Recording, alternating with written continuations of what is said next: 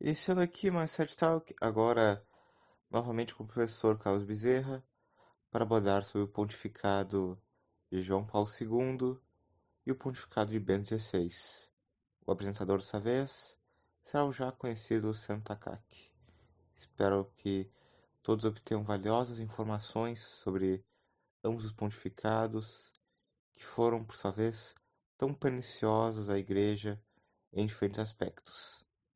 É, antecipando, claro que nós não, não teríamos o, o sedevacantismo, né? mas é necessário a gente abordar abordarmos esses, esses pontos espinhosos dos pontificados de Bento XVI e João Paulo II. É, trouxemos aqui novamente o professor Carlos Bezerra, né? agradecemos novamente a sua disponibilidade e passa a palavra. Eu que agradeço, Luciano, mais uma vez a oportunidade de estar falando é, sobre esse assunto, que é um assunto que realmente é, fere né, muitas consciências e fere também muitas susceptibilidades, porque, infelizmente, né, ainda no, no, no, meio tradicional, é, a maior parte das pessoas ainda não conseguiu enxergar com a devida clareza o, a essência do problema né, do Concílio Vaticano II. E, de alguma maneira, eles tentam se agarrar a uma ilusão, né? é, a ilusão é, liberal, né? na essência, como dizia Louis Voyer nesse livro, né? a ilusão liberal, de que tanto João Paulo II quanto Bento XVI foram papas né? É, católicos, né? e que, de certa forma, eles conduziram bem a igreja até é, que houvesse uma, uma espécie de golpe de Estado é, no conclave é, de 2005 já, né, que foi o conclave que elegeu o Bento XVI. Nós vamos falar um pouco disso também. E já havia a partir daí um, um esse, esse, daí é o que é o que os, os defensores desses dois pontificados vão dizer, né? Que desde aí já havia um complô para derrubar Bento XVI e esse complô se efetivou com a renúncia de Bento XVI, que ocorreu em fevereiro de 2013. Né? Nós vamos ver que é, é completamente falso essa, essa visão. Né? É, é uma maneira de buscar a chamada hermenêutica da continuidade, né? de procurar ver no concílio, é, apesar de todos os, os, os males, né? São evidentes do concílio, ainda assim procurar ver no concílio uma continuidade com a tradição perene da igreja, né, de dois mil anos. Sim, acho importante também dizer, né, que o concílio, ele é que tem, o concílio também não é, digamos assim, um, uma, um início abrupto, né, da crise, né, digamos foi a, o ápice, né, de de águas. A crise já estava se iniciando lá ali nos meados do século XIX, né? É, exatamente. Eles estavam plantando a semente, por assim dizer. É, faltava, faltava o cavalo de Troia, né? Como alguns autores chamaram, né? O, acho que, se não me engano, até Gustavo Corsão usou essa expressão, ou Jamar de Han também. É o cavalo de Troia, que era adentrar é, as, as, as muralhas é, da Sé de São Pedro, né? e com esse, com esse grande espetáculo, né, que foi o Concílio Vaticano II, e essa metáfora, né, essa analogia com, a, com o cavalo de Troia é bem apropriada, porque a Guerra de Troia, ela, é, de acordo com a narrativa homérica, né, ela durou é, 20 anos e e nesse período aí, é, praticamente não se conseguia é, destruir é, a cidade de Troia. É mais ou menos como também essa guerra contra a Igreja Católica, né? Ainda com tudo o que ocorre a partir da Revolução Francesa, né, as revoluções liberais do século XIX, é, depois né, é, o início do século XX, com todo é, a, a ideia otimista né, de Belle Époque, a ideia modernista em todos os sentidos, né, que São Pio X vai fazer a condenação firme na Pachende. E, mas ainda assim, a igreja permanecia, né? agora com algumas rachaduras depois da Primeira Guerra Mundial, essas rachaduras elas vão aumentar bastante depois, sobretudo, né, da Segunda Guerra Mundial. E aí, mas ainda assim, né, havia uma muralha ali, com rachaduras, mas havia uma muralha. Mas o, o Concílio Vaticano II foi este cavalo de Troia que passou então a destruir a partir de dentro, né? A partir de dentro. Então não fora das muralhas, mas a partir de dentro da própria igreja. Eu sempre digo é... que no pontificado de Pio XII, Pio XII, é, ele já estava cercado de víboras, né, por todos os lados. Com, né? Completamente cercado, completamente cercado de conspiradores. Né? O, tanto o confessor dele era o, era o padre Bea, que escreveu aquela, aquele documento horroroso que é a nossa Retate, que você inclusive é, menciona na apresentação do documentário é, Deus da Nova Era. Sim o, essa toda essa é, essa conspiração, né? Porque trata-se realmente de uma conspiração. Essa essa conspiração, ela tem início, né? Logo após a, a Segunda Guerra Mundial. A Segunda Guerra Mundial, ela vai ter um desfecho no julgamento de Nuremberg. E ali no julgamento de Nuremberg, né, que vai durar desde o final de 1945 é, até o, a metade de 1946, é, é, vai criar jurisprudência e vai estabelecer aquilo que as pessoas estão esperando que aconteça ainda, que é a nova ordem mundial, né? É, a nova ordem mundial. já foi consolidada ali, né? E já foi consolidada ali, já foi consolidada ali. Tanto é, né, que o juiz Robert Jackson, que foi, né, o que promoveu esse espetáculo todo, que foi o o julgamento de Nuremberg, foi uma coisa espetaculosa, né? Foi, teve uma produção cinematográfica, né? Foi tudo uma questão de propaganda e tudo. E ele mesmo já dizia, né, que era necessário um governo mundial. Daí porque a consequência imediata disso vai ser a criação da ONU, né? Então, o, o, o, o Vaticano II ele vem no rastro da ONU, né? Ele já vem a serviço da ONU, é, quando se, se, se, se, pensou né, nesse, nesse julgamento de Nuremberg, que foi feito né, por um tribunal militar internacional, é, não se aceitou nenhuma, nenhum, nenhum enviado da igreja né, como representante para participar da coisa. Né? E aí ficava claro que a Igreja Católica, a partir dali, é, é, já era uma carta fora do baralho.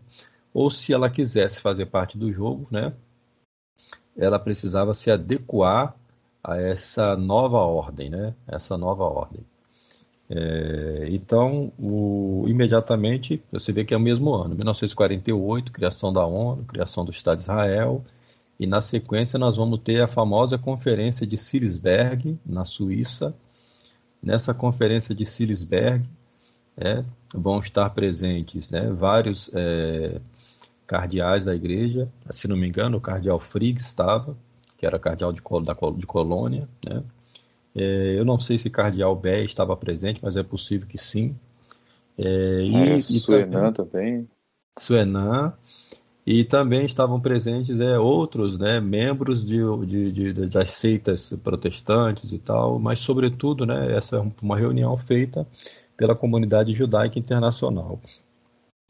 É, o objetivo dessa, dessa, desse encontro de Sirisberg, né, esse, esse congresso na Suíça, era expurgar da, do cristianismo, né?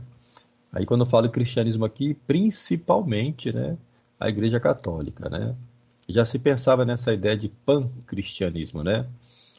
mas é, o, a, o alvo principal aqui era a Igreja Católica porque de acordo com é, o, que se, o que se verificou é, nessa conferência, que foi encabeçada por um historiador é, francês, é, judeu francês, chamado Jules Isaac, pessoa muito próxima né, a, a, ao Roncalli, Angelo Roncalli, que era na época núncio apostólico né, em Paris, é, então, esse Jules Isaac é, escreveu vários livros acusando é, a Igreja Católica de promover ao longo de dois mil anos o antissemitismo e o resultado disso teria sido é, a perseguição que os nazistas impuseram aos judeus durante a Segunda Guerra Mundial.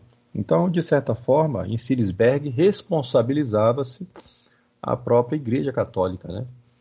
É, e, portanto, seria necessário que a Igreja revisasse alguns pontos da sua doutrina com relação aos judeus. Por isso é que se pensou na, em Nostra Aetate. Né? Nostra Aetate foi o documento, ele vai sair no final do concílio, mas na realidade né, isso é um estratagema. É, Nostra Aetate já estava preparada de antemão. Né? É, mas e é um, documento, coisa... é um documento bem breve, né? Qualquer pessoa é. consegue é. ler em poucos minutos, diferente Exatamente. da Gaudium Spes, que é uma, uma coisa interminável é porque o, os demais documentos do concílio, é, eles são é, é, a, a essa nova doutrina que está a serviço desse documento que a gente pode chamar de espinha dorsal, né? O nosso tratado é a espinha dorsal de todo o concílio. É dele que vai emanar, né? Toda, todos os documentos do concílio. É claro, mas é claro que os documentos do concílio eles não podiam ter uma linguagem tão clara, tão objetiva, né?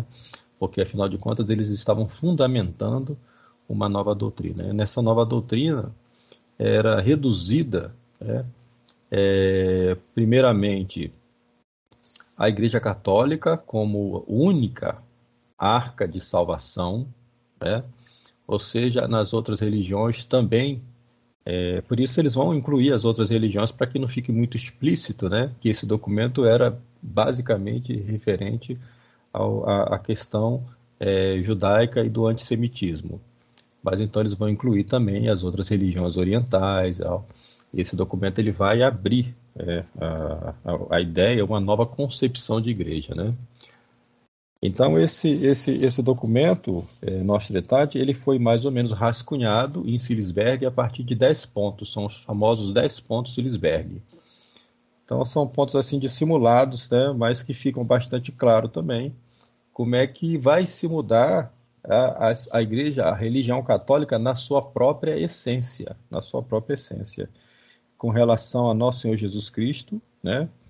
Deus e homem verdadeiro, vai haver uma diminuição do papel de nosso Senhor Jesus Cristo, assim como também vai haver uma diminuição da culpabilidade do povo judeu na, na, na paixão e morte de nosso Senhor, né? Então você vai reduzindo-se isso a tal ponto que se coloca, é, a partir desse, desses 10 pontos de Silisberg, se coloca o povo judeu como povo da a, a antiga é, e eterna aliança, ou seja, é, essa aliança nunca foi desfeita. Então a missão salvífica do povo judeu permanece, né? Permanece. Então assim é um redirecionamento é, total da, da doutrina católica que sempre ensinou né, a substituição, ou seja, a, a Igreja Católica ela substitui aquela sinagoga que a prefigurava no Antigo Testamento. O que eles fizeram foi então, basicamente pegar a Mystic Corporis do Papa Pio XII e, e picotar, né? Picotar, exatamente. Picotaram, né? Mas para fazer isso eles tinham que desenvolver toda né, uma, uma, uma nova doutrina. E aí é que entra esse personagem né, é, sinistro, é, muito sorrateiro, que é o Joseph Ratzinger. Né? É, é muito estranho que o Joseph Ratzinger ele tenha tido né, uma carreira tão é, proeminente em tão pouco tempo. Porque vejamos que né, a época do, do concílio, toda essa ideia que vai permear é, a, a, o novo direcionamento da igreja já estava na cabeça dele. Então, é, o, o, biógrafo dele, né, é, escreveu um livro bastante interessante sobre a vida de Joseph Ratzinger, que demonstra né, como é que esse homem ele já, já, já, já tinha né, delineado todo um, um, um projeto. Agora, é, é, é, por, isso, por isso eu disse que isso é estranho, né? porque uma pessoa tão jovem, é claro que é, a gente pode pensar e é, e é razoável pensar que ele, ele na verdade, ele é, foi a pessoa certa para lançar isso, é, que na realidade partia de outros, né, de outras pessoas mais influentes do que ele. Mas ele vai usar muito bem. Então, já, já em outubro de 1958, né, o Ratzinger escreveu num jornal, né, é, chamado Das Rachland, né, isso, isso aqui, quem faz essa descrição é o biógrafo dele, né, o Silvaldi é, que, que qualifica ele como precursor daquela erupção que estava para ocorrer no concílio. Então, o, o, o discurso de, de, abertura do Concílio Vaticano II, né, proferido por João 23, na realidade partiu de um discurso do escrito pelo Ratzinger. Então, olha, você vê aí o tamanho né, da, da importância desse homem é, tão jovem, é, e na época era apenas um padre, mas que causou profunda impressão no Papa né, João XXIII. Então, citando aqui né, o, o, o Simwald, que é o, o biógrafo do, do Joseph Ratzinger. O discurso de Gênova, escrito por Ratzinger, foi proferido pelo cardeal Joseph Frings em Gênova em 20 de novembro de 1961 e teve como tema, aí abre aspas, sobre a teologia do concílio. Fecha aspas. Muitos pensamentos e expressões de seu discurso podem ser encontrados no discurso de abertura do Papa João XXIII no concílio, como mostra Silvaldi. Por exemplo, Ratzinger declarou em seu discurso que, como um concílio para a renovação, a tarefa do concílio deve ser menos a formulação de doutrinas. É, então, aqui é, é, é, uma frase que já diz muita coisa, porque já demonstra desde o princípio que o, que o Ratzinger é, ele era um inimigo mortal das definições é, tais quais eram feitas é, desde a escolástica. Então, isso é uma, uma, uma característica dessa nova teologia, né? Eles não suportam definições, porque para eles as coisas têm eu... que ser sempre. Perdão, sim, pode. Sim. Não, não, pode, pode falar. Eu ia comentar que eu, eu tenho, né, é, livro, um livro aqui do é, do, do, do então é, Hat, Cardeal Ratzinger, né? Acho que o Padre Ratzinger, não sei, mais ou menos dizer assim, chamado Introdução ao Cristianismo. Eu uhum. Eu folhei, refolhei o livro todo. É impressionante como você não encontra é, nenhuma nota de rodapé com uma citação da Suma Teológica ou coisa assim. Nada, zero, zero. ele, isso mostra, porque se ele escreveu um livro, tudo bem, não é um livro extenso, mas também não é tão curto, são um pouco mais de 200 páginas. Uhum, uhum. Mas não citar escolástico uma única vez é algo que, tipo assim, fiquei chocado. Agora, como é. agora Agora, autores protestantes citam os montes, né? Cita os montes, né? Luteranos, ele cita os montes, né? É, então, fica claro desde o princípio que, é, o que o que eles queriam, de fato, né, era uma demolição da Igreja Católica. Né? Fica muito claro isso. E uma reformulação, uma renovação dessa mesma igreja. Então, continuando aqui, ele também se propôs a entrar em diálogo com o mundo secular, apresentando o cristianismo como alternativa em uma época de um catolicismo verdadeiro global, verdadeiramente global. Ratzinger então acrescentou que, portanto, se tornou verdadeiramente católico, a Igreja deve se adaptar cada vez mais. Né? Quer dizer, para a Igreja Católica se tornar realmente católica, ela deve se adaptar dizer, cada vez mais. É, aí o católico aqui no sentido de universal, né? De universal. Ou seja, para ser universal, ela não, ela não tem que é, ter uma verdade própria, né? Ela precisa aceitar as demais religiões é, para que... De, então, essa é ideia que eles têm de reino, né? O reino é, que é uma espécie de semente é, oculta E, e, a catolicidade da igreja reside só naquele primeiro broto, né, primeiro rebento que surge da terra dessa semente com a missão de anunciar esse reino que é o culto, que é essa semente, né, para os outros os outros brotos, os outros rebentos que vão surgindo nessa árvore, que é que são as, as demais religiões. Então a catolicidade da igreja ela se apresenta a partir daí somente como um, uma, uma, uma, uma missão de anunciar este reino. Este reino que, ao mesmo tempo, ele é transcendente, porque é um reino que ainda virá, ele está oculto debaixo da terra, né? Como uma, uma semente que ainda vai germinar, e, ao mesmo tempo, ele é imanente, porque ele está presente em todas as religiões. É, essa, essa, essa, essa ideia né, de, de, de, de, igreja, é, conforme o, o dele, vai delineando, ela é absolutamente protestante, absolutamente protestante. E é por isso que quando a gente fala de igreja conciliar, né, não exatamente nós estamos falando aqui de que uh, existe na igreja católica né, uma, uma coisa bipartida, né? Porque também isso é uma outra das, das, das teses do Ratzinger, né? Porque o Ratzinger é hegeliano e ele sempre pensa em, em, em sentido duplo, né? em, em, sentido bipartido. Tem o livro dele também, O Novo Povo de Deus, né? em que ele, ele vai citar Ticônio e essa ideia de igreja bipartida, né? A igreja, é, a igreja pecadora, a igreja santa. É necessário isso é necessário, né, também para prosseguir a dialética hegeliana, né? essa, Perfeito. Essa nova verdade surgindo a partir de dois contrários. Exatamente, que você vai, vai chegar numa síntese, né? É, e é por isso isso também ajuda a gente a entender se a partir desse fundamento hegeliano, né, que permeia é tudo tudo em Ratzinger é hegeliano. Isso é uma coisa que tem que ficar absolutamente claro, né? Isso vai fazer a gente entender também essa ideia de Papa emérito dele, né?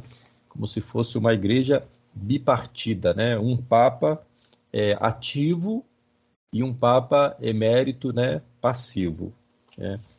Então, é, a gente entendendo a, a, teologia, tem um livro muito, muito interessante do, do, do Henrico Maria Redelli, né, No Coração de Ratzinger, e ele, ele diz, tem a introdução de Antônio Livre, e que ele diz que é absolutamente necessário que todo, todo católico compreenda a teologia por trás de Joseph Ratzinger, é, como, que, como que uma obrigação de todo católico, para que todo católico entenda exatamente aonde é que nós nos enfiamos, né, quando a gente está lidando com este homem. Né. É, porque assim é, é, é, de uma, é uma coisa tremenda, viu? Uma coisa tremenda. Eu tenho aqui várias, várias citações, né? É, a partir de 1961, publicou livros, muitas vezes em conjuntos com Karl Rahner, né? Então ele vai ser o grande, né, o, o grande é, é, conselheiro do Karl Rahner, um dos peritos do concílio.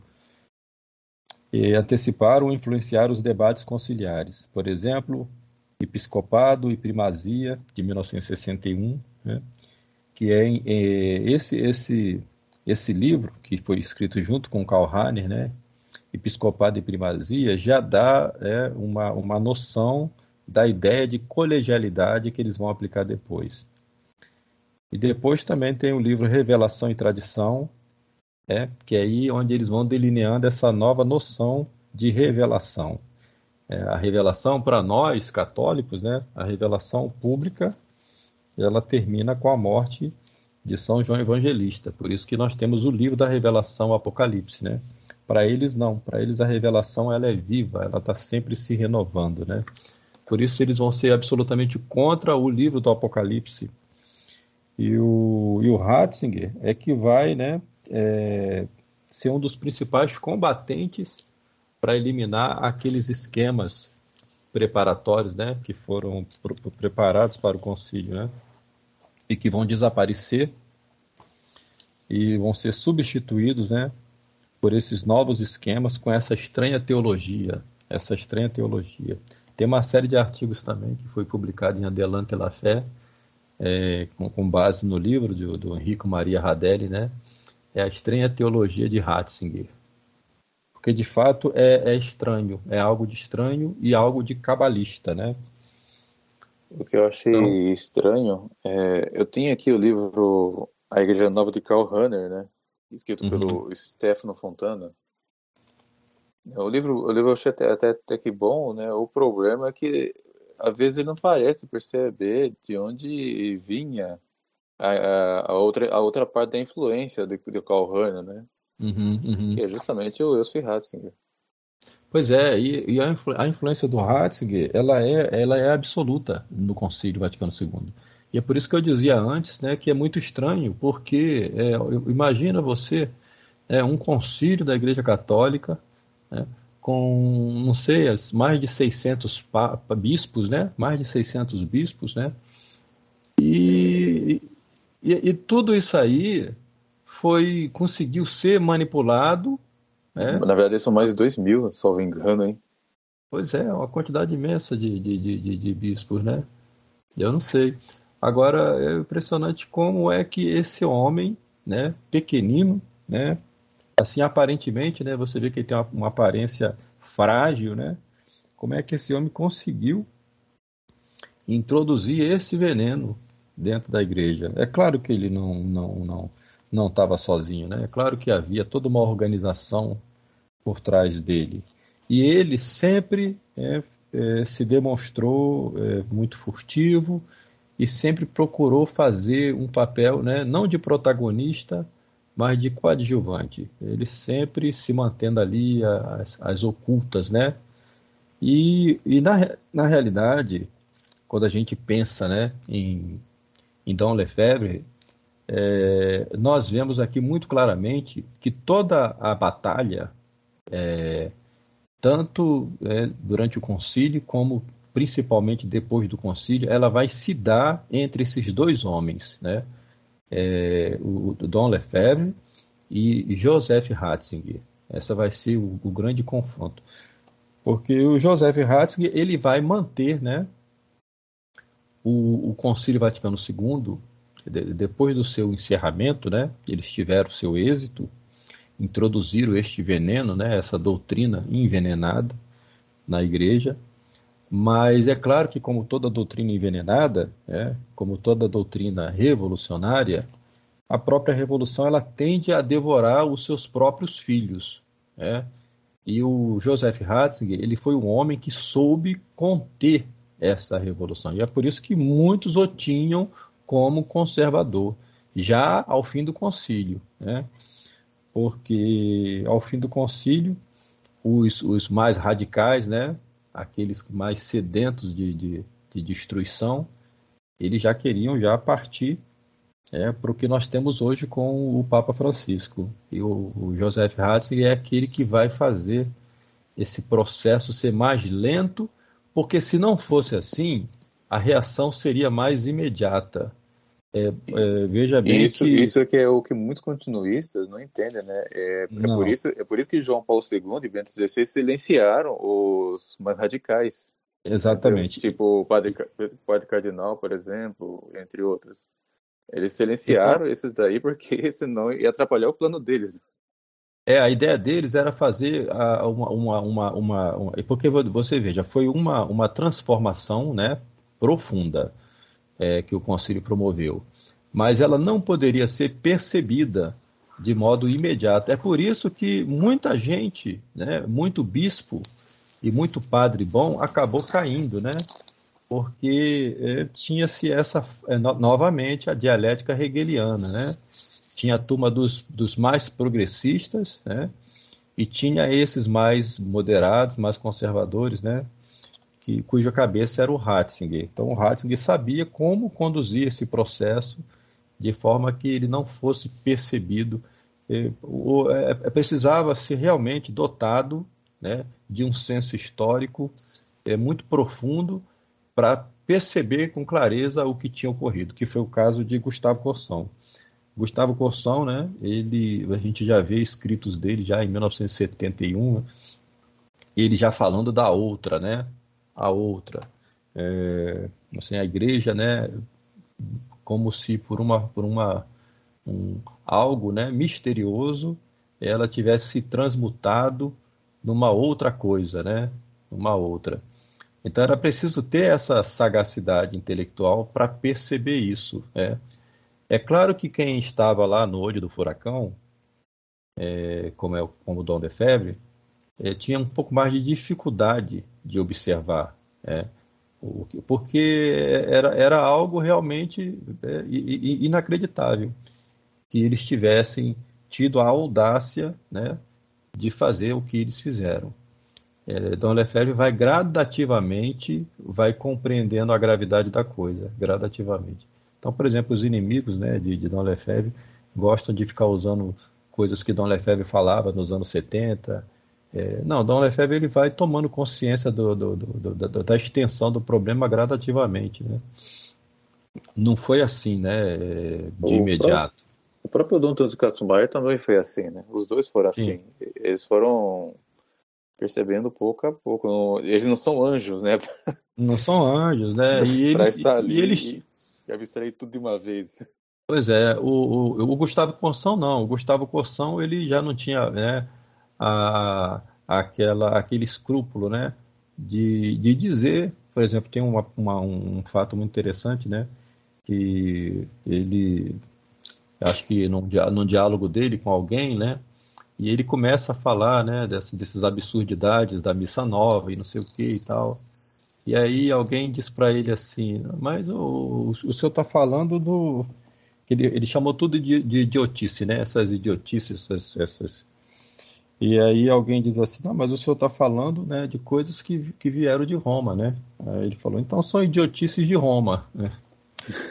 Então, ele, ele não tinha né, essa, esse escrúpulo de, é, de, de, de, de, ficar com meias palavras, né? Então, é, é, é, e era justamente com, essa, com esse recurso, né?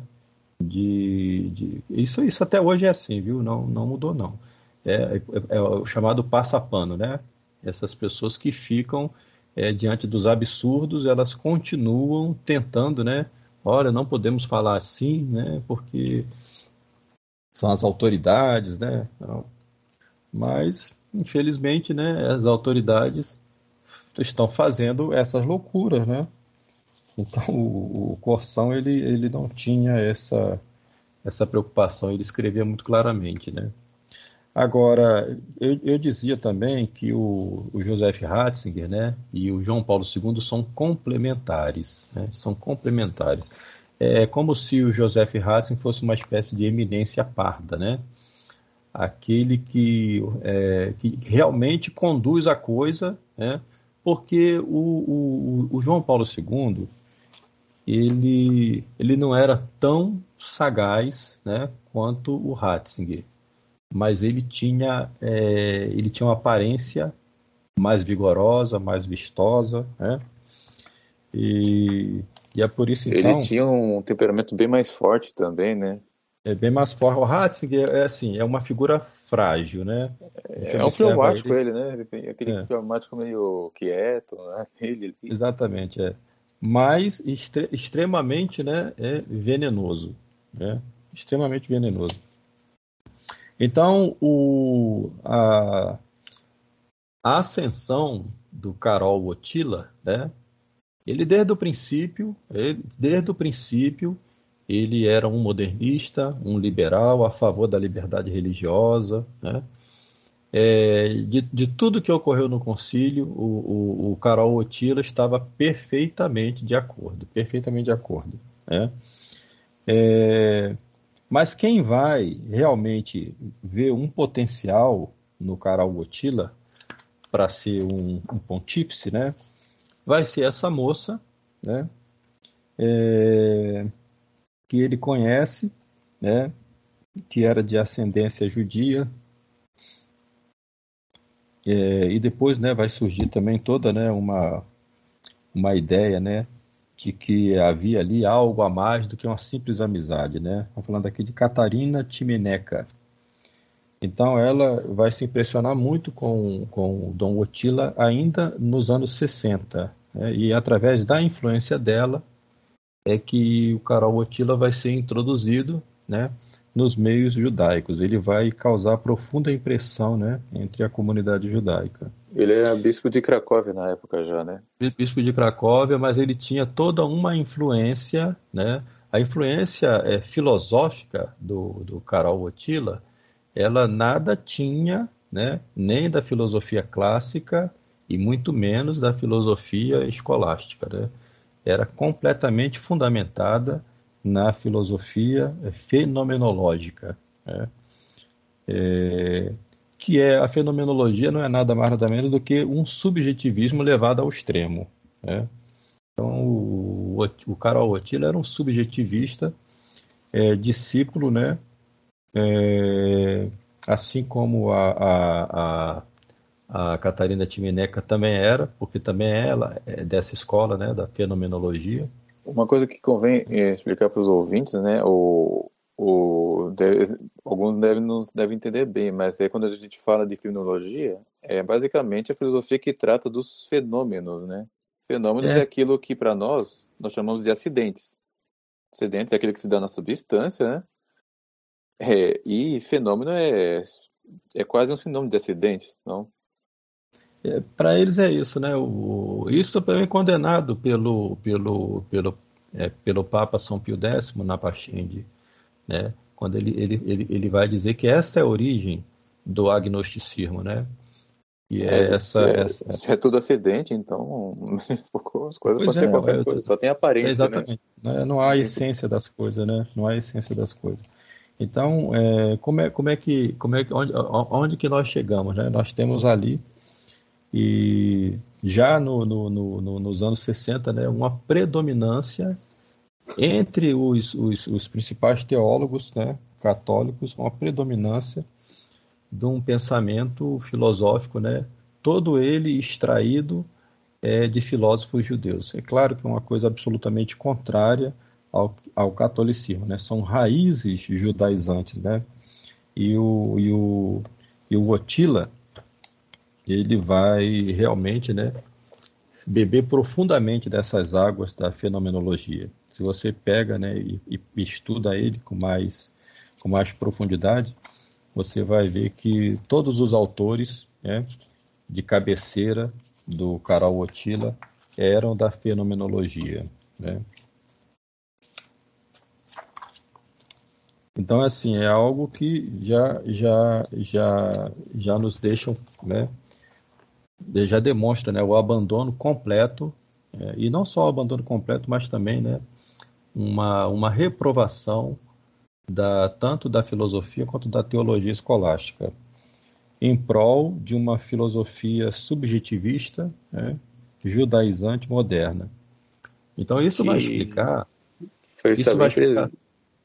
Sim, sim, sim, sim. É, isso, vai, isso explica, né, o, a linguagem que eles vão usar nos documentos posteriormente, né, uma linguagem muito confusa, muito ambígua, Sim. É, é, que é a característica da, da, fenomenologia, né? A fenomenologia, é, uma das principais características dela é exatamente esse tipo de linguagem. E, porque... e, vai ser sempre muito prolixa, porque se você pega um documento de Leão 13, por exemplo, uma, qualquer, uma sigla qualquer de Leão 13, você, você pega, lê, você lê numa sentada, digamos assim, entendeu? É. Em pouco tempo. Agora você pega o, a encíclica do João Paulo II, Tipo, não termina nunca. É, é, é quase. Você precisa reler o parágrafo umas duas, três vezes e ainda assim você não tem certeza do que ele quis dizer. E, né? Sempre e, fica e, algo no ar, né? É, e, e, é extenso, entendeu? Não termina nunca. São várias, várias, várias páginas. E são, são coisas assim totalmente desnecessárias, são, são um palavreado, né? uma verborragia assim completamente desnecessária, né? e parece que está ali realmente só para causar confusão ou para dar um ar de, eh, de erudição, né? Que na verdade não tem, na verdade não tem. É, mas é assim, né? É a linguagem, a linguagem do, do, do, do demônio. É, é uma linguagem que ela vem disfarçada e, e, e a característica fundamental do, da fenomenologia é exatamente essa, né? Porque para eles um texto ele não se não se não, não é possível que um único indivíduo o compreenda, né? dê um sentido a ele. Nós já falamos antes que o, eles são contrários a definições, né? Então esses textos fenomenológicos não, nunca definem nada, né?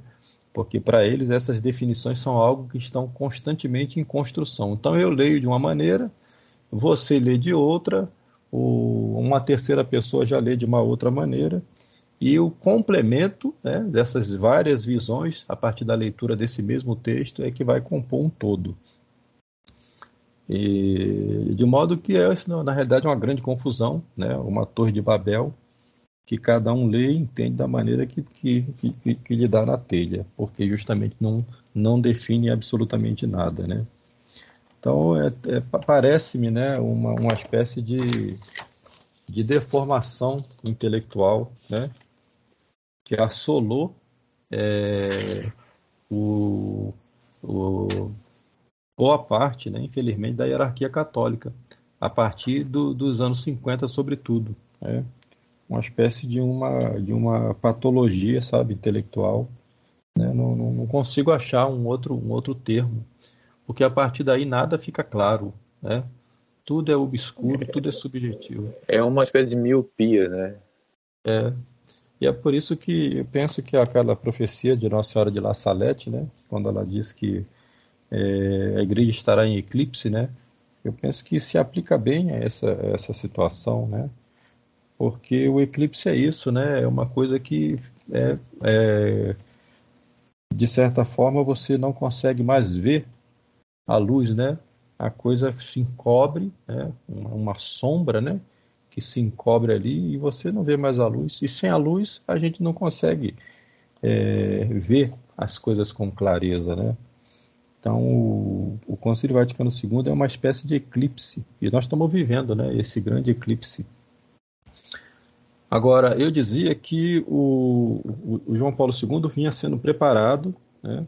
para ser o, o, pontífice desde o final dos anos 60. Então a Catarina Timineca ela vai manter profunda correspondência com ele e ela vai aproximar ele, né, da, da Binai Brit e das demais instituições, né, é, judaicos, né, porque os, os, judeus tinham profundo interesse, né, é, nesses papas, né, é, eles tinham profundo interesse em que esses papas dessem prosseguimento àquilo que João 23 tinha iniciado, tinha já, né, se, se se delineado com, com Paulo VI, e com a morte de Paulo VI é, passou-se a ter então um certo temor, né?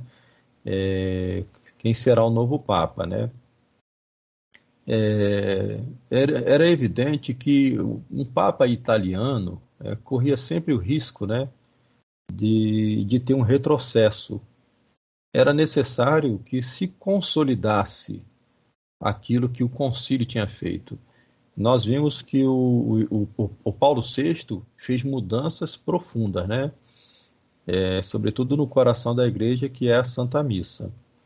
Agora, ainda em 1978, né, após a morte de, de Paulo VI, ainda era possível reverter esse processo.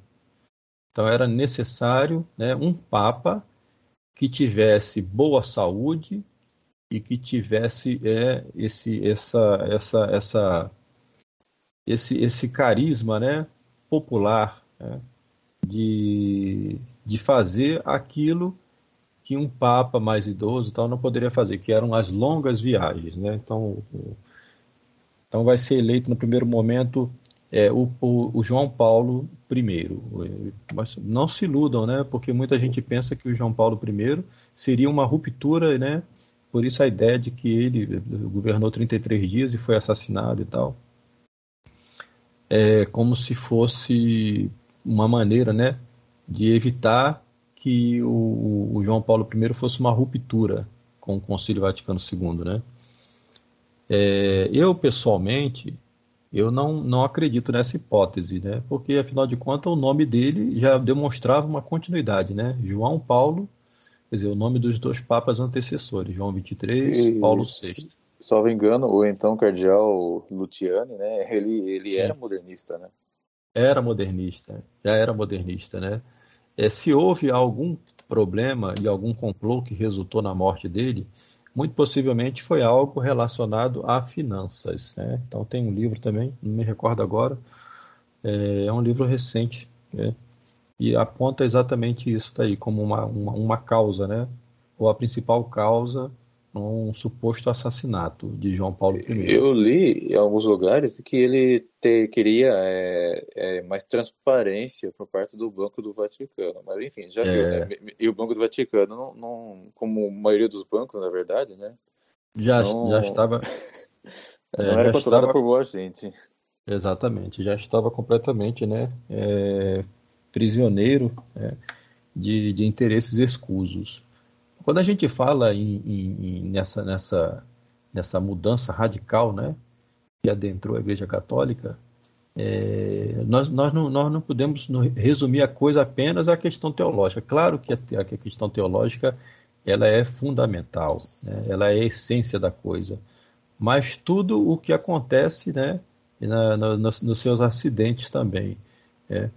Então, é a questão das finanças, né? a questão é, da, da, da, da, nova, é, da arte moderna, né? adentrando é, nas, nas, na arquitetura, né? nos paramentos, nos, nos, nos, ornamentos. Né? A gente vê coisas horrorosas a partir do, do concílio crucifixo horroroso que o João Paulo II vai utilizar, né?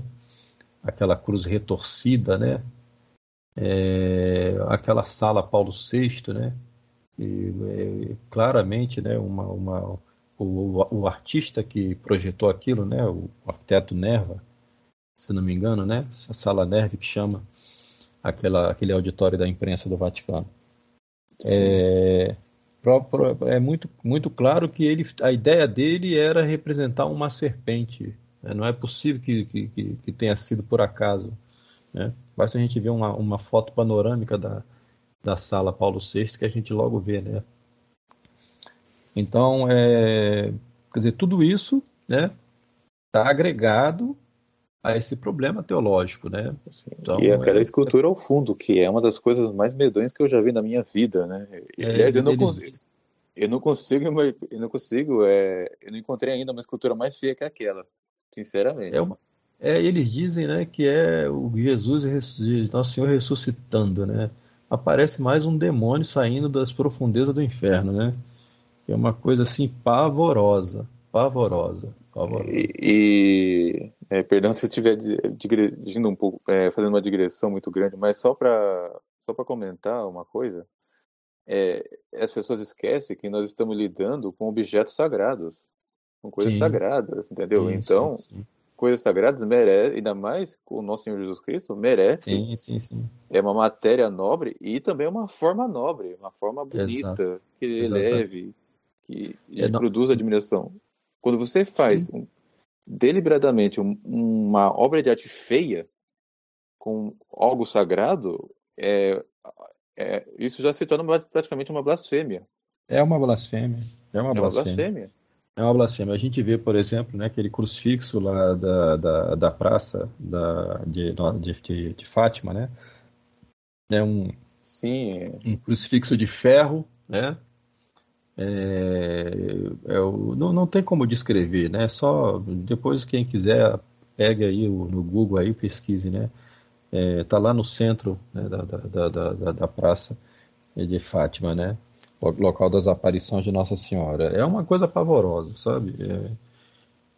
Então, tudo isso né, é, um, é, uma, é uma. Por quê? Porque é, é, era claro que essa, essa, essa nova né, igreja nascida a partir do Concílio Vaticano II, me entenda, hein? Quando eu falo nova igreja, eu não estou falando que nós temos aqui, né, como pensam os sede vacantistas, né?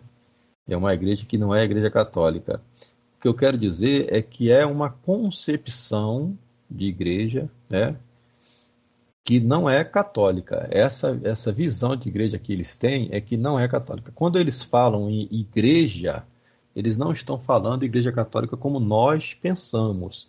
Eles falam igreja de Cristo, né? Igreja de Cristo. E essa igreja de Cristo, ela é algo, né, maior e a Igreja Católica é parte dela, está contida nela, assim como as demais é, denominações protestantes. É como se a Igreja Católica fosse uma, mais uma denominação, né? Do que propriamente a Igreja de Cristo. Então, essa Sim. é a noção que eles têm. É? É, aí o Concílio de Florença é deixado de lado, né? Pois é. Então é uma, é uma, é uma, uma, uma revolução, mas que precisava ser em doses homeopáticas. É. E então João Paulo I morre e quem vai subir ao trono de, de, de São Pedro vai ser esse polonês, né? Então, uma coisa que ninguém poderia pensar, né? Nenhum, nenhum polonês. É, a Polônia, naquela época, ela era ocupada é, pelo, pelo regime soviético, estava né? havendo já um processo né, de, é, libertação, vamos dizer assim, da Polônia, né? promovido lá pelo, pelo Lech Wałęsa, que era o início desse processo. É, e, o, e, o, João Paulo II surge, o nome João Paulo II, quer dizer, já demonstra continuidade também com o concílio. É, e ele já assume dizendo que uma coisa assim terrível, a gente vai ver isso aqui no livro do, do Daniel Leroux, recomendo todos a lerem esse livro, né? Pedro, tu me amas, né? Daniel Leroux escreveu esse livro ainda muito jovem, né? É, esse livro aqui impressionou bastante Dom Lefebvre. Dom Lefebvre estava já né, no final da vida, extremamente triste com tudo que acontecia, né? E Dom Lefebvre diz a ele: é, Obrigado, Daniel, pois o senhor não imagina quanto é difícil lutar sozinho. O Daniel Leroux era seminarista em Econe nessa época, né? Eu, eu conheci é, pessoalmente uma pessoa é, extremamente gentil, né, extremamente culta. É, e esse livro que ele escreve, é, talvez né, seja assim um livro irretocável até mesmo nos dias de hoje, porque o livro foi escrito nos anos 80 ainda, né? É, o, ou seja, a, a, a visão que esse, esse jovem teve, Daniel Leroux, né? É, ele já então, fez um diagnóstico. É, hoje, hoje ele é vivo ainda? Ou... Sim, sim, sim, sim. Ele, ele, é ele... que eu, ah. Eu só ouvi falar do livro dele, né? Mas né, não conheço, não tem quase nada sobre a pessoa dele mesmo, né? Não, ele, ele é extremamente discreto, né? Ele vem aqui no mosteiro às vezes e ele se comporta de uma maneira tão discreta que você ele passa despercebido, sabe? E às vezes ele dá uma conferência e tal, né? Já assisti umas duas, três conferências dele aqui. E, mas assim, é, um, é, um, é genial, porque ele tão novo, ele já conseguiu fazer o diagnóstico, né? Da crise, da extensão da crise, e, né? E serviu como uma consolação ao Don Lefebvre, né? Don, porque, Don Lefebvre. Porque, Don Lefebvre, porque o, por exemplo, o Michael Davis parecia ser aliado dele por um Sim. bom tempo, só que depois Sim, que ele fez sagrações, o abandonou, né? Exatamente, porque o Michael Davis, no final das contas, não percebeu também a extensão do problema, né? Não compreendeu, assim como tantos outros, né, que foram aderindo, né, ao conselho. Por isso Dom Lefebvre falava, fiquei sozinho, né? Afinal, estou sozinho. Ele, Dom Antônio de Castro Maia também, né? Então esse livro aqui serviu de, de, de consolo para para Dom Lefebvre. E no, no, no, no início do, do, pontificado, o João Paulo II já diz alguma coisa horrível, né? Ele diz assim: mais do que sucessor de Pedro, eu sou sucessor de Paulo VI. Então, o, o que, que ele quer dizer com esta frase? Né? Ele quer dizer que é, não, ele não é um sucessor daquela igreja que tinha né, São Pedro como cabeça, como, como, como sumo pontífice, mas sim dessa igreja emanada do Concílio Vaticano II, né, cujo expoente é, promotor principal era Paulo VI. Então é uma, uma, frase curta, mas que já demonstra né, muito claramente que a noção, a, a intenção de, de, João Paulo II era seguir adiante com o concílio, né? seguir adiante. Está no livro do, é, do Malak Martin, né? É, os jesuítas, a, a, traição à Igreja Católica, alguma coisa assim. Eu tenho o livro, mas não está não, não, não tá aqui comigo agora e ele menciona um diálogo. A gente não sabe nunca essas coisas do Malak Martin, até que ponto a gente pode dar crédito, né? Mas ele menciona um diálogo é logo no, no, no, nos primeiros dias do pontificado de João Paulo II, um diálogo dele com aquele, aquele cardeal da Polônia, né, que foi muito perseguido lá no, pelo, pelo regime comunista.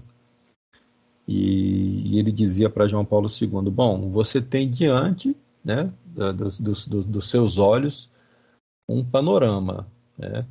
Ou você segue adiante, ou você volta.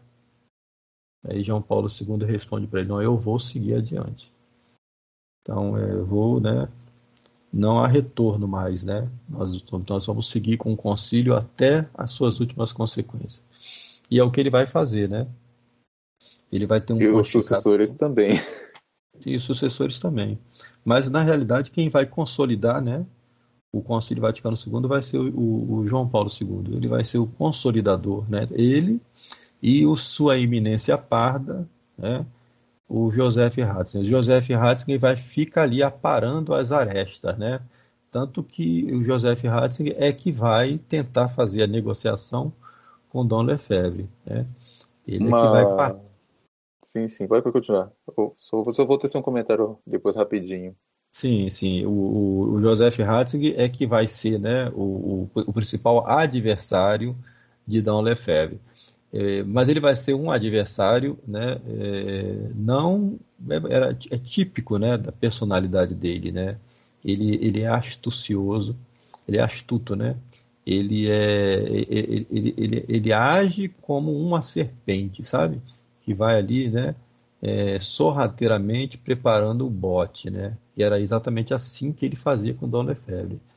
E Dom chegou ao ponto de dizer: dentre todos, o mais perigoso é o cardeal Ratzinger. Imagine o peso né, de, de, de, de, uma personalidade como Dom Lefebvre dizer uma frase né, desse tamanho, dessa magnitude, né, o mais perigoso, porque pela aparência ninguém, ninguém poderia dizer isso, né, que Joseph Ratzinger era tão perigoso assim. Mas você ia dizer alguma coisa, Luciano? É, é que recentemente, é, é algo que a gente conversou em privado, né? Uma, uma, eu, esses dias, eu assisti, eu, eu ouvi, na verdade, né? A um, só por curiosidade, para ver o, o que ia sair, a um sermão do Padre Paulo Ricardo, né? Que ele disse que o João Paulo II foi a pessoa que melhor interpretou o concílio. Uhum. É, eu, quando, quando eu vi aquilo, eu pensei, e não é que ele está certo mesmo? Não poderia concordar mais com ele. É verdade. Ele, ele, ele, ele, botou em prática. É, compreendeu perfeitamente. Porque o, o, o, João Paulo II, ele, ele, assim como o Joseph Ratzinger, né, toda a influência filosófica né, de ambos é, é aquela influência judaizante. Eles tiveram é, os melhores amigos né, de João Paulo II, por exemplo, eram judeus. Né? Por isso que vai visitar a sinagoga de Roma, né? É, é até hoje receber... com Francisco, o, melhor amigo de Francisco é um judeu, o Abraham Skorka. Exatamente. É, aí é, é a mesma, é a mesma situação. Eu, eu disse que o, o, foi, foi o João Paulo II foi preparado, né, justamente pelo rabinato para se tornar o Papa da Igreja Católica capaz de levar né, esse, esse concílio a, até o seu, o seu, as suas consequências. Né? E, e, o, e, o, e, o, e, o, e o Papa Francisco, da mesma maneira. Quem conhece a história de Bergoglio né, sabe que o Bergoglio vem sendo preparado na Argentina né, pelo Rabinato justamente para assumir também né, a, o trono pontifício. É... E, e, é bom lembrar, a Polônia, a Polônia também é o país europeu com a maior população judaica. Exatamente. Exatamente. Sei, e, salvo engano, também é cheio de judeus também em Buenos Aires, né? Perfeitamente. Então há essa, há essa né, é similaridade, né? E o, o, e o, e o, o, João Paulo II vai ser o primeiro, o primeiro Papa a ir a Auschwitz, né? O, o, João, o Paulo VI não foi, né? O Paulo VI foi, fez, porque essa, essas, esses gestos espetaculares, né? Eles começam né, já a partir do fim do Vaticano II, ou seja, o Paulo VI vai a, a Jerusalém, vai ao Muro das Lamentações, Paulo VI vai à ONU, né? Paulo VI depõe a tiara, e isso tudo continua com o João Paulo II como se fosse uma espécie de obrigação dos papas. Todo papa, a partir daí, tem que fazer uma visita a Jerusalém, tem que ir ao Muro das Lamentações, e o João Paulo II inaugura essa nova né, de Auschwitz. Em Auschwitz, ele vai dizer aquela frase terrível, né? Que Auschwitz é o calvário da humanidade. E então era um homem que estava né, com toda a, a, a, aquela energia. Né? Eu me recordo, em 1980, quando João Paulo II veio ao Brasil. Né? Ele veio aqui, foi essa, essa vinda de João Paulo II aqui, foi toda trabalhada por Dom Helder Câmara, né? Para falar de Dom Helder Câmara, preciso de um, de um, de um outro programa, né? Thread Talk, para a gente poder falar desse homem, desse homem nefasto que foi Sim. Dom Helder Câmara. Quem sabe futuramente nós façamos. É. Mas é, um é, só para lembrar, isso já refuta é, também dizer que o João Paulo II era anticomunista, porque o da Câmara é comunista até. É, né? exatamente. É, é. Essa, essa, essa, isso na realidade, né, é era, era um grande marketing, né? Porque era evidente que o comunismo é, cinquentista, né, soviético, ele não, não, não poderia persistir por mais tempo era evidente que não, né? O chamado socialismo realmente existente. Ele não poderia é, permanecer, ele tinha que se transmutar em alguma outra coisa, né? Então ele vai se transmutando muito gradativamente numa espécie de ecologismo, né? É por isso que quando, quando por exemplo, cai o, o muro de Berlim, 1990, né? 91, nós vamos ter no Brasil, aqui no Rio de Janeiro, a ECO 92. E quem vai estar participando da ECO 92 são os maiores representantes dos partidos comunistas, né?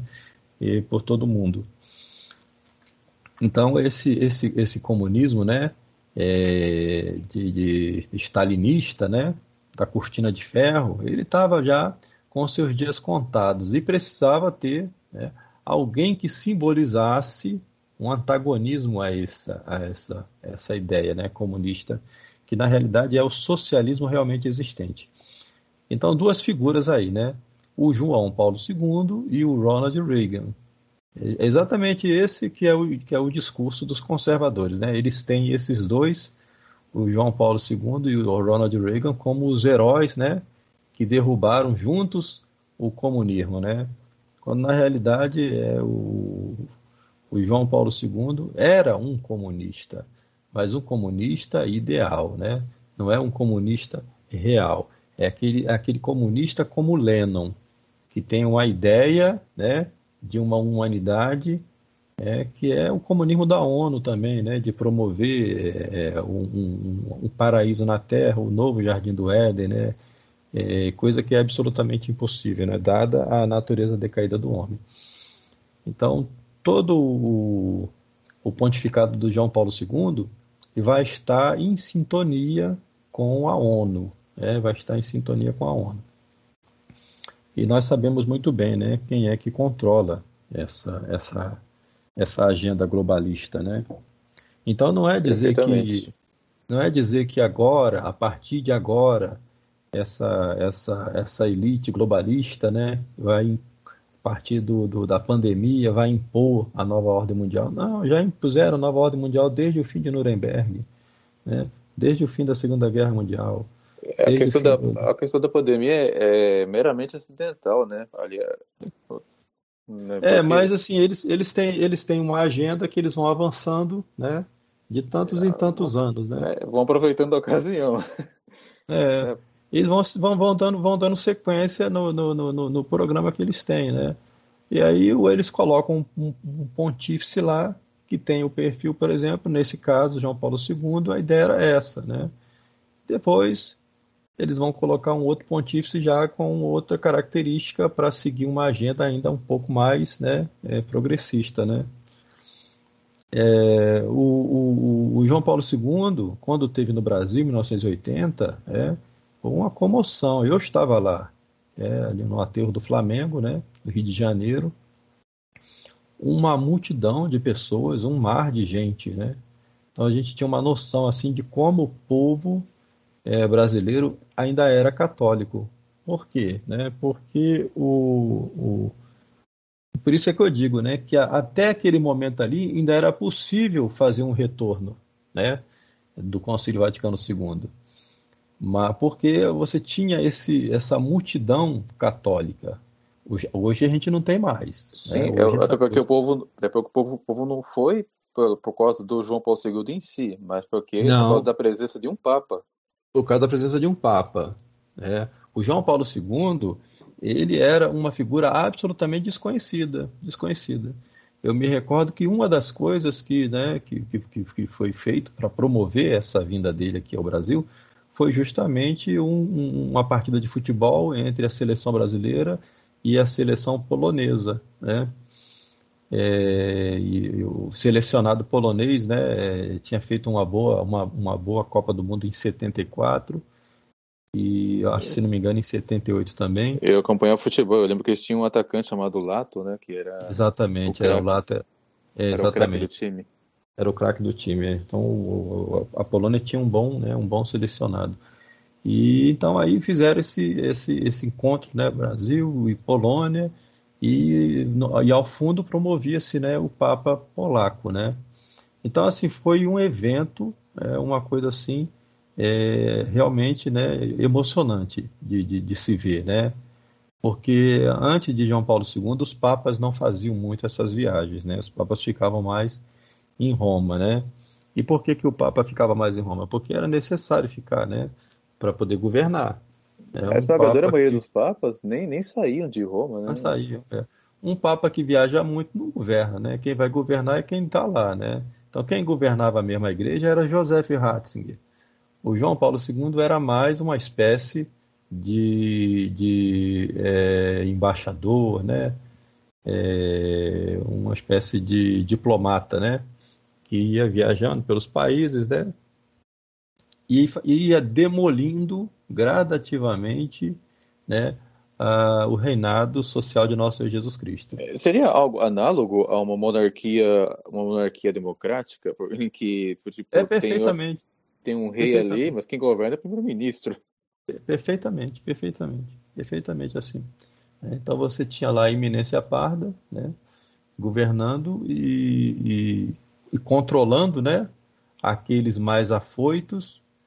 Você vê, por exemplo, né, que existia, né, uma, uma ala mais progressista, mas que estava ali sob controle. E também, por que, que tinha que manter sob controle a área mais progressista? Para não perder também aqueles que, que eram mais leais né, à, à Igreja Católica e que poderiam né, ver com mais clareza a transformação que eles estavam dispostos a fazer. Então, assim, muito né, lentamente, é, muitos padres bons e muitos bispos foram caindo, né? Foram caindo. E, e muitos intelectuais católicos que acho que bem intencionados acabaram também, porque eu, é. por exemplo, eu, tenho, eu, eu li inteirinho o livro Iota Uno, que eu tenho, do Romano Amério, né? Sim, que é excelente, Amério, né? Ele, é, ele enxergou bem o problema, etc e tal, uhum. mas, ao mesmo tempo, ele defendia o João Paulo II como se fosse o arauto da ortodoxia.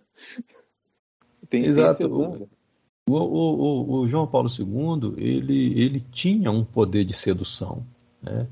Isso é inegável, ele, ele tinha um poder de sedução, né? E era uma coisa assim impressionante, né? Como é que ele conseguia. É, era, era um papa simpático, né? Simpático, tinha uma espécie de. de... Era poliglota, falava 11 poliglota, línguas. Fala, é, falava. E, e, e, parece que tinha sempre um sorriso no rosto, né? Sempre um sorriso estampado no rosto, né? Mas por trás de tudo isso tinha uma dureza, né? Tinha uma outra face dele, né? aquela face né, é, é, perversa de querer manter essa, essa, essa nova doutrina né, a qualquer preço. Né? É, isso, se, isso se, mostrou muito claramente, né, essa, essa, essa feição é, agressiva de João Paulo II, que até então não se via, né? Sim, uma, uma, coisa que acho interessante de acrescentar, o, o, o, Roma, o pensamento romântico, por assim dizer, também cooperou, porque é bom lembrar que João Paulo II, ele foi, foi o Papa na época que as filmagens e a fotografia foram se desenvolvendo uhum. bem. Uhum. Então, acabaram surgindo essas fotos mais comoventes, mais marcantes, né? Sabe? É, então, segurando o báculo assim, com o solzinho no fundo. era o Papa da- da- da- das grandes cerimônias, né, é, externas.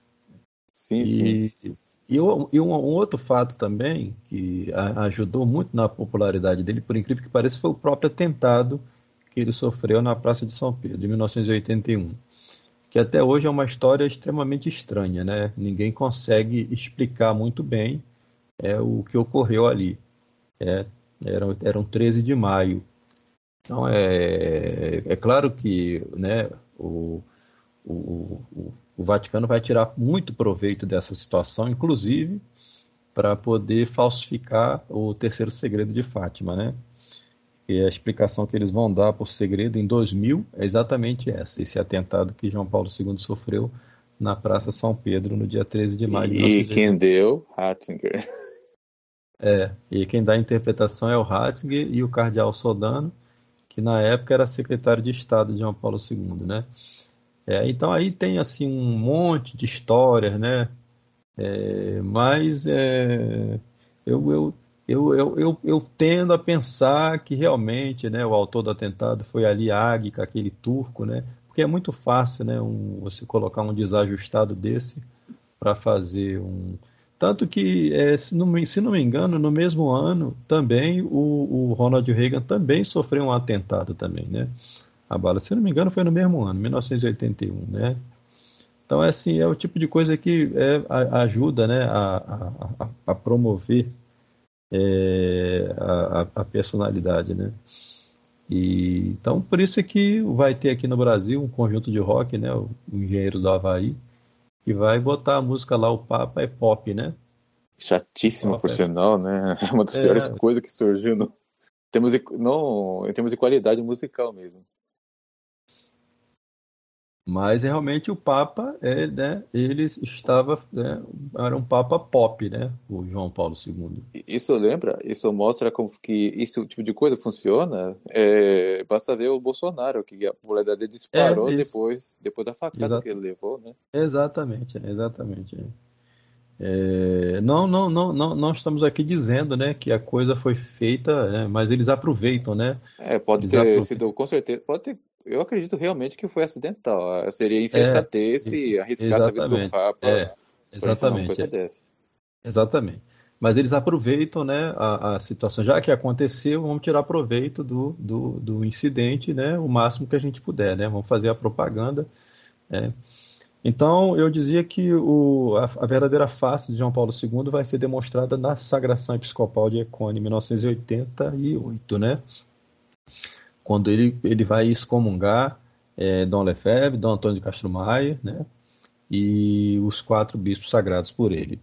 Dom Lefebvre vai fazer essa, essa sagração episcopal porque em 1986 tinha ficado absolutamente claro né, que eh, Dom Lefebvre, até então, eh, estava pensando negociar com representantes da Igreja Católica. Eh, mas em 1986, com o encontro de Assis, ficou muito claro né, que, eh, infelizmente, né, lamentavelmente, desgraçadamente, a hierarquia católica trabalhava para descristianizar o mundo, né, trabalhava contra nosso Senhor Jesus Cristo. E sendo assim, era impossível qualquer tipo de negociação com eles. Era necessário que eles se convertessem. né? Então, é, partindo dessa conclusão, muito triste, né, que Dom Lefebvre ele vai fazer a sagração episcopal. Então, é, basta ver, né, o, o filme. É, É, ele, ele, ele, a expressão dele é de claramente de alguém contrariado, né? É, Ele não queria fazer. Ele, ele diz assim para a imprensa, né? Ele, eu sei que vocês amanhã vão noticiar, né? Cismático, né? Excomungado, é, mas a minha consciência, é, eu sei que na minha, no, no, meu íntimo, eu sei que essa é, é, a vontade de Deus, é o que Deus quer que eu faça, né? Não importa o que a imprensa vai dizer, ou o que o Papa vai, vai fazer comigo, né? É, tanto que Dom Lefebvre ele, ele, ele chega a citar também a profecia de Nossa Senhora de Bom Sucesso, né? que é uma profecia relativa ao século XX. Ela é muito clara com relação a isso e ela diz que nessa nesse nesse período, né, somente um prelado se levantaria, né, contra esse mar de iniquidade, né? Então ele pensava assim, bom, eu não não afirmo, né? Vocês vocês julguem, né? Se, se não seria eu, né? Esse esse prelado é, profetizado por Nossa Senhora de Bom Sucesso. É, e eu concordo com ele. Penso que de fato, porque né, qual foi no século XX, né? O outro prelado que que, que, que fez o que ele fez, né? É, Dom Antônio fez muita coisa. E Dom Antônio, inclusive, foi à sagração episcopal, é, e Dom Antônio foi aconselhado a não ir né, é, por, por, vários bispos e que enviaram uma carta para ele, e ele respondeu: Eu só lamento é, a cegueira deles, só lamento a cegueira deles. Mas é, Dom Lefebvre, Dom Lefebvre fez um seminário, né? É, e de certa forma, de certa forma não, né? A gente, a gente pode afirmar isso, né? Ele, ele salvou a, a igreja, ele deu uma sobrevida à igreja. Porque se, o, o, o, o que seria da, da igreja hoje se não fosse Dom Lefebvre, né? Uma coisa que então, acho impressionante, professor, é tipo como que os continuistas não enxergam a gravidade do encontro de Assis. É, não, não, não compreendem isso. Entendeu? E eu já é. vi, eu já ouvi alguns continuistas, inclusive, né, justificando a, a, a excomunhão de Dom Lefebvre, dizendo que Dom Lefebvre eh, não não, não precisava ter feito essas sagrações, né? que Dom Lefebvre deveria ter confiado na providência divina, que a providência divina ia fazer algo. Ora, isso é tentar Deus. Se você tem os meios, se você tem noção da gravidade da situação e você tem os meios para realizar algo, você tem que fazer. Você não tem que ficar jogando nas costas da providência divina, porque isso é tentar Deus. Deus é, está te dando coisa. os meios para fazer. É. é. a mesma coisa, tipo assim, se eu tenho um câncer, por exemplo, eu, eu vou me tratar para prolongar a minha vida o mais rápido, o mais possível. Eu não vou ficar braço cruzado, é, é. parado, tipo, vou confiar na coisa divina. É, pois é, exatamente. Se você tem os meios para fazer algo, você tem que fazer, né? E Dom Lefebvre agiu, né? e, e, e, e, a prova maior, né? De que ele agiu corretamente e no tempo correto foi que ele morreu pouco tempo depois, né? Três anos depois, ou menos de três anos depois, ele faleceu. O que teria acontecido se ele tivesse falecido e não tivesse sagrado? E detalhe, Dom Antônio de Castro Maia morreu no mês seguinte. Morreu no mês seguinte, é, exatamente. É. E o que, que aconteceu? O que, que aconteceu com Campos, né? Depois da, da morte de Dom Antônio de Castro Maia, né? Quer dizer, o que nós vimos em Campos né, foi um, uma, uma, uma debandada né, e uma, uma traição imensa né, é, levada adiante por Dom Fernando Rifan. É lamentável que a gente vê hoje com a administração apostólica e, São qual, João Maria Vianney. E qual foi o papel do Dom Rangel nesse processo? Ele, ele sucumbiu por escrúpulos ou coisa assim? É, o Dom, Dom Rangel já não tinha uma saúde muito boa, né? Quando porque o, o Dom Antônio de Castro Maia, quando sagrou Dom Rangel, Licínio, é, é porque ele já não confiava em Fernando Rifan, ele não confiava no padre Rifan. Mas, lamentavelmente, né, o, o Dom, Dom Licínio Rangel, ele é, viveu pouco, né? Então, não dá para ter uma, uma avaliação muito é lamentável, né? Porque talvez as coisas poderiam ter sido diferentes. Mas infelizmente, né, ele, ele faleceu. E depois de, de 2000, né, quando teve o jubileu em 2000, e a fraternidade foi em peso para Roma, né, fraternidade São Pio X, é, aí começou né, um processo de negociação que derrubou a Diocese de Campos, né? Derrubou completamente porque Dom Rifan ficou extremamente seduzido, né? Voltou de Roma extremamente seduzido. É... E eles são assim, né? Eles são muito, muito, muito, muito hábeis, né? Muito espertos, né? Então hoje a gente vê Dom Rifan, por exemplo, estudando em instituições hebraicas, né? Lendo, lendo a Sagrada Escritura a partir de professores né? É, judeus e ainda fazendo propaganda da, dessa, dessas instituições, né? e dizendo assim agora agora que eu consigo compreender as escrituras ainda diz uma coisa dessa né? é como se como se os livros dos padres patrísticos e escolásticos é. não servissem de nada né é, exatamente não, não ensinam não nada não interpretaram nada não quem consegue fazer isso é o Dom Rifan graças aos seus estudos de hebraico então, aí aqui a gente entra na questão né, da, do movimento tradicionalista, né, e do tradicionalismo de reserva, porque o, o, João Paulo II, é claro, né, que aí tem o dedinho do Joseph Ratzinger, né, ele vai fazer essa excomunhão de Dom Lefebvre, mas ele vai procurar também trazer é, ou desfazer a fraternidade de São Pio X, né, ele vai procurar é, quebrar a unidade da fraternidade de São Pio X, trazendo né, para Roma é, o, o, máximo de, de, padres que ele puder. Né? Então ele vai propor nesse mesmo documento, né, é, Dei, a Igreja de Deus aflita, né, ele vai propor então é, uma concessão para que aqueles padres que desejem é, rezar a missa tridentina, né, eles possam fazê-lo com o consentimento do, do, do, dos bispos mas é que aceitem a missa de Paulo VI e aceitem o concílio e tal. Então, e a partir daí nós vamos ter o surgimento né, das chamadas comunidades Ecclesia Dei, ou acordistas, né, que vão caindo né, nessa grande armadilha. Sendo que a é, principal é a Fraternidade de São Pedro, né? É, a Fraternidade de São Pedro, é, você vai cair né, de, de uma forma assim muito, muito triste, né?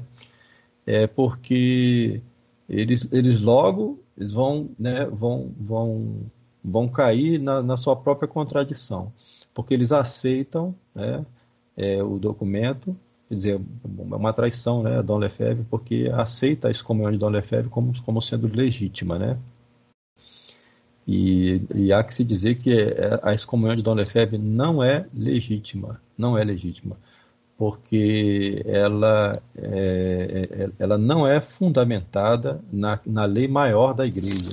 A lei maior da igreja é a salvação das almas. E a doutrina conciliar não visa a salvação das almas, mas sim a unidade do gênero humano. É a, a, a causa final da, da, da doutrina conciliar é a unidade do gênero humano, é a fraternidade universal. Então, a fratelli tutti, né?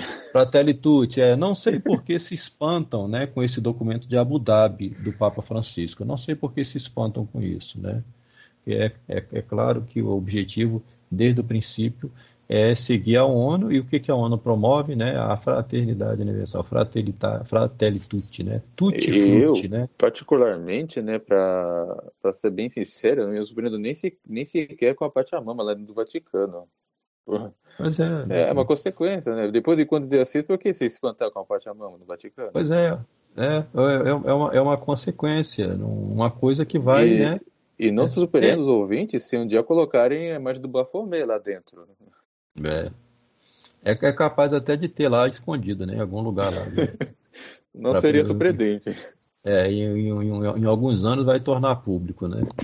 É, deve estar Mas... igual o templo, templo de Jerusalém, do templo do profeta. É, é Ezequiel, profeta Ezequiel. Né? Ezequiel, é. Lá, tá igualzinho. Né, na... É, tá igualzinho. Então, o... muitos, né, da Fraternidade de São Pedro vão aceitar isso, essa traição a Dom Lefebvre, né? Pela missa tridentina. E aí vão se passar alguns anos e alguns padres, né, recém-formados pela Fraternidade de São Pedro, e vão escrever para Roma pedindo a Roma que lhes dê o direito de rezar a missa nova. Então, a situação da Fraternidade de São Pedro, como é que fica, é. né? Então é assim, o Roma ela joga com o tempo, né? Ela não tem pressa, ela vai, né, cozinhando ali o sapo na panela, né? essa, essa, essa metáfora do sapo na panela é bem interessante, né? Porque o sapo, ele, se você põe na panela com a água fria, ele, né, ele se acomoda ali, você acende o fogo, põe a água a esquentar e ele vai se acomodando ali, é, a água vai ferver e ele vai continuar ali. Agora, se você pega um sapo e joga na água fervendo, ele imediatamente ele vai, né, ele vai sentir, né? Então você vai cozinhando aos poucos, né? E, e as pessoas vão se acomodando. Essa tática que, o, que eles usam, né? Eles jogam com o tempo. Fizeram isso com Dom Lefebvre, evidentemente que esperavam a morte de Dom Lefebvre, mas Dom Lefebvre, inspirado por Deus, eu não tenho a menor dúvida, ele sagrou quatro bispos, né? E dessa forma ele manteve a igreja viva, ele deu uma sobrevida à igreja. Porque o que seria, né? É, sem, sem, se nós não tivéssemos é, essa obra de Dom Lefebvre. Nós teríamos hoje mais, absolutamente mais nada. Né? Nós teríamos uma igreja completamente tomada né, pelos inimigos de Cristo, 100% tomada. Então nós ainda temos alguma coisa ainda graças a Dom Lefebvre. É, e esse... só, não, só para claro, né, mesmo, mesmo sendo vacantistas, eles só eles estão ali com seus padres e tal, graças a Dom Lefebvre também, porque boa Sim. parte foi ordenado por eles. Exatamente. Ele. E, e, eles, e, e, e, eles, né, é, eles não aceitam, de certa forma, a maior parte deles, né, eles têm um ressentimento com Dom Lefebvre, justamente porque Dom Lefebvre nunca assumiu essa posição de sede vacantista. Dom Lefebvre nunca assumiu essa posição. Dom Lefebvre sempre optou, né, pelo caminho mais seguro, né, é, mais equilibrado porque realmente é um equilíbrio, né, difícil de ser mantido às vezes, porque a tentação de cair para o sede vacantismo é muito forte, né? É porque Mas... o, a função principal do Papa é confirmar os irmãos da fé, né? E o que a gente vê, uhum. papas é, confundindo, ao invés de confirmar os irmãos da fé. Então, mas é que o, o, o, o, padre Calderon né, já resolveu essa questão no, da candeia de Baixo Talqueire e, e, o, e o professor Noguê, indo Papa Herético, também resolve essa questão. Né? É, o magistério da conciliar, nós, nós, nós temos que colocar entre aspas, né? porque eles não falam mais em persona Cristo. Eles destronaram Cristo o magistério deles não é propriamente um magistério mais, porque eles falam né, em nome do povo de Deus. Para se entender isso aí. Até é porque necessário... a função do magistério é ensinar, né? Eles não ensinam é nada. É ensinar, eles não ensinam. É, é, é, como se você fosse um professor que entrasse numa sala de aula é, e botasse os alunos em círculo, assim como fazem esses professores comunistas, né? E você diz para eles assim: olha, eu estou aqui para aprender com vocês, né? Vamos dialogar, né? E nós vamos aqui um aprender uns com os outros. É assim. Então isso não é magistério, né? Um professor que faz isso, ele não tem o direito de dar uma prova para o aluno. Como ele vai cobrar alguma coisa do aluno? Né? Se ele não ensina, ele que aprende, o aluno é que tem que avaliar ele. Né? Então é assim, o magistério deles é assim, mas isso não tira a responsabilidade deles. É, o, a ideia né, de se pensar que a sede está vacante, é, de certa forma, é uma maneira também de diminuir a dimensão do problema. Porque aí você, você passa a ter mais um problema político do que um problema teológico. Porque se esses homens que governam a igreja, eles não são verdadeiramente é, religiosos mais, eles não têm mais né, nenhuma função sacerdotal, é, então, o poder deles é meramente político. Né? Ou seja, a responsabilidade deles é menor. É... Porque toda a autoridade ela vem de cima, ela vem de Deus. Né? E toda a autoridade ela passa pela autoridade religiosa. Ainda os pagãos, eles sabiam, compreendiam bem isso, né? Por exemplo, né, na cidade antiga, dentro lá Fustel de Colonge, ele explica isso, que o, um rei ele não tinha autoridade dentro do lar, ou seja, aquele culto doméstico, né, cujo sacerdote era o pai de família, era o pater, né? E para ser rei, ele tinha que também né, é, fazer parte da tribo, da genus, né, é, da polis, e, e, ele tinha que ser um pater, né, ou seja, ele tinha que ser antes de rei sacerdote. Então, sempre se entendeu isso, né, que o poder sacerdotal ele é um poder que está acima do poder político. E é por isso que Nosso Senhor diz a Pilatos, né, maior culpa tem aqueles que me entregaram a ti. Ou, ou então, seja, os pagãos, ainda que estejam substancialmente errados, eles acertam. Aliás, é, ainda que estejam, estejam formalmente errados, eles, eles acertam é, materialmente, né? Perfeitamente. E o, e erram né, esses, esses papas conciliares e, e também os sede vacantistas quando pensam é, que eles têm menos responsabilidades, porque como é, esse, o magistério conciliar não assume responsabilidade, é, porque eles não querem é, se pronunciar infalivelmente ex cátedra. E, e serão é, cobrados por Deus por causa disso? Diga-se é, Exatamente. Isso não quer dizer que eles não serão cobrados por Deus, né? Porque se um rei não exerce né, a, sua, a sua função, se ele é omisso, se ele per, per, permite que seus cortesãos ajam da maneira que queiram, é, isso não quer dizer que ele não tenha responsabilidade sobre isso. A responsabilidade vai pesar, porque a quem muito foi dado, muito será cobrado. Então, é, Só... é só uma coisa, professor, você falou do, é, do os papas, eles falam em persona popular dei, eles dão, eu li, né, o Candeiro debaixo do alqueiro, do Cadeirão, eles dão muita ênfase, ah, e o Prometeu também, eles dão muita ênfase no census fide, dos, fie, do census fide, né, uhum. do census dos fiéis, uhum. sendo que o, o census fide, ele só é infalível é, quando os fiéis eles creem naquilo que é ensinado pelo magistério, enquanto é. É, o assentimento deles está em comunhão com o magistério. Só que o que eles fazem? Eles invertem. É uma, é uma, é uma, é uma, é uma é, o Padre Caldeirão diz, né? A causa eficiente é a falsa noção de autoridade que eles têm, né? É, ah, o... Eles têm, eles... Perdão, o, o census fide é que tem que estar baseado no magistério. Mas o que eles fazem? O magistério conciliar é baseado no census fide dos fiéis. É, exatamente, é uma inversão e, portanto, não é magistério nenhum, né? Não é magistério nenhum. Mas isso não quer dizer é, que eles não têm responsabilidade, é, que eles deixaram de ser é, autoridades religiosas, né? Eles possuem a potestade. É, é, um, é uma situação muito similar ah, o que acontecia na época de Nosso Senhor Jesus Cristo, na época da paixão de Nosso Senhor Jesus Cristo, né? É, curiosamente, naquela época nós tínhamos também dois sumo pontífices, né? Um, eminência parda, que vivia às sombras, que era Anás, né? Que era o mais velho, e o outro, ou seja, nós tínhamos ali um pontífice é, é, é, é passivo e o outro ativo, que era Caifás, que era submetido à autoridade é, de Roma, né? Mas Nosso Senhor deixa claro que não é porque eles fossem submetidos à autoridade de Roma que eles tinham menos responsabilidade que Pôncio Pilatos, que era o governador. Eles, é, é, é, eles não queriam exercer a autoridade deles, né? Eles não queriam exercer a autoridade deles de, de sumo pontífices.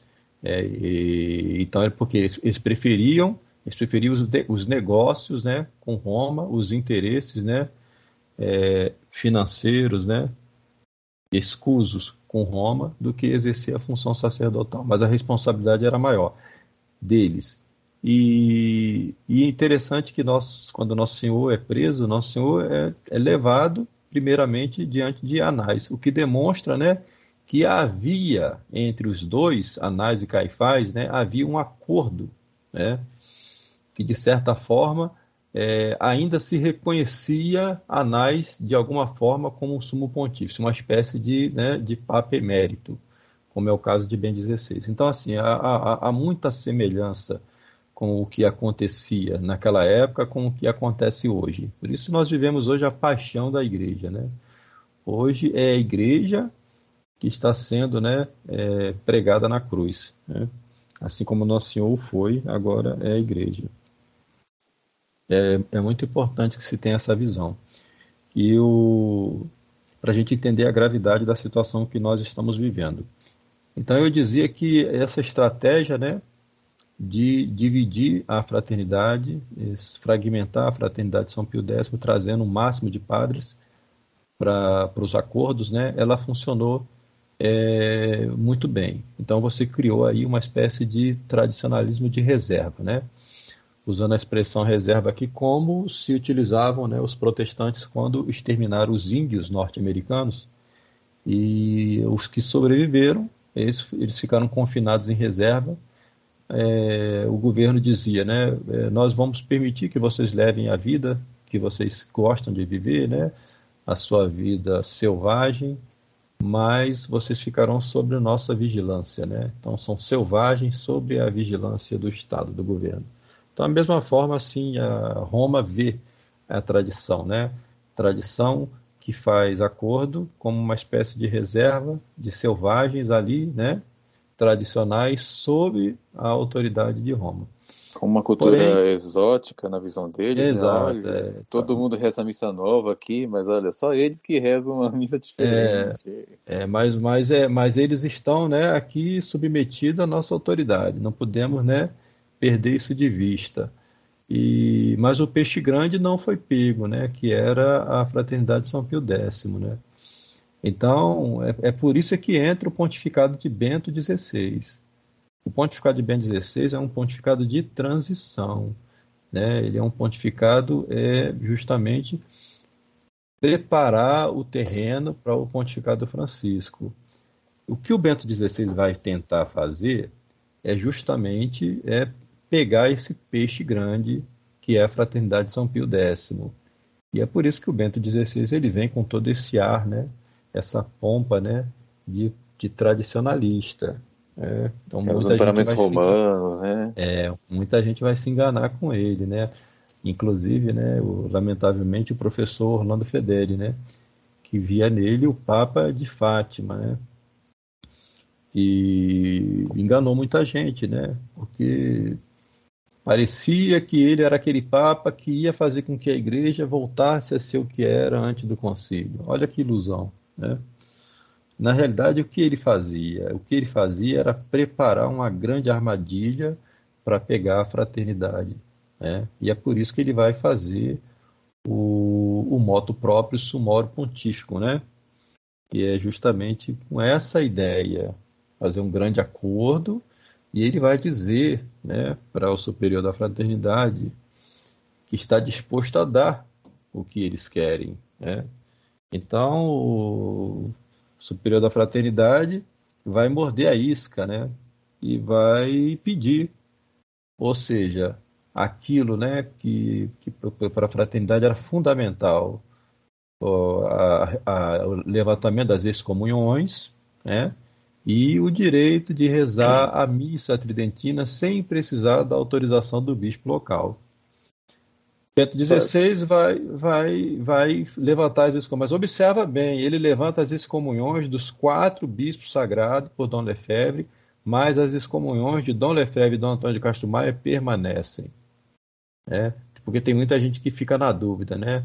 É, levantou as excomunhões de Dom, Dom Lefebvre e Dom Antônio de Castro Maia, continuam excomungados. Continuam excomungados. Lembra, lembra um pouco o diálogo entre o Mefistófeles e o Fausto, né?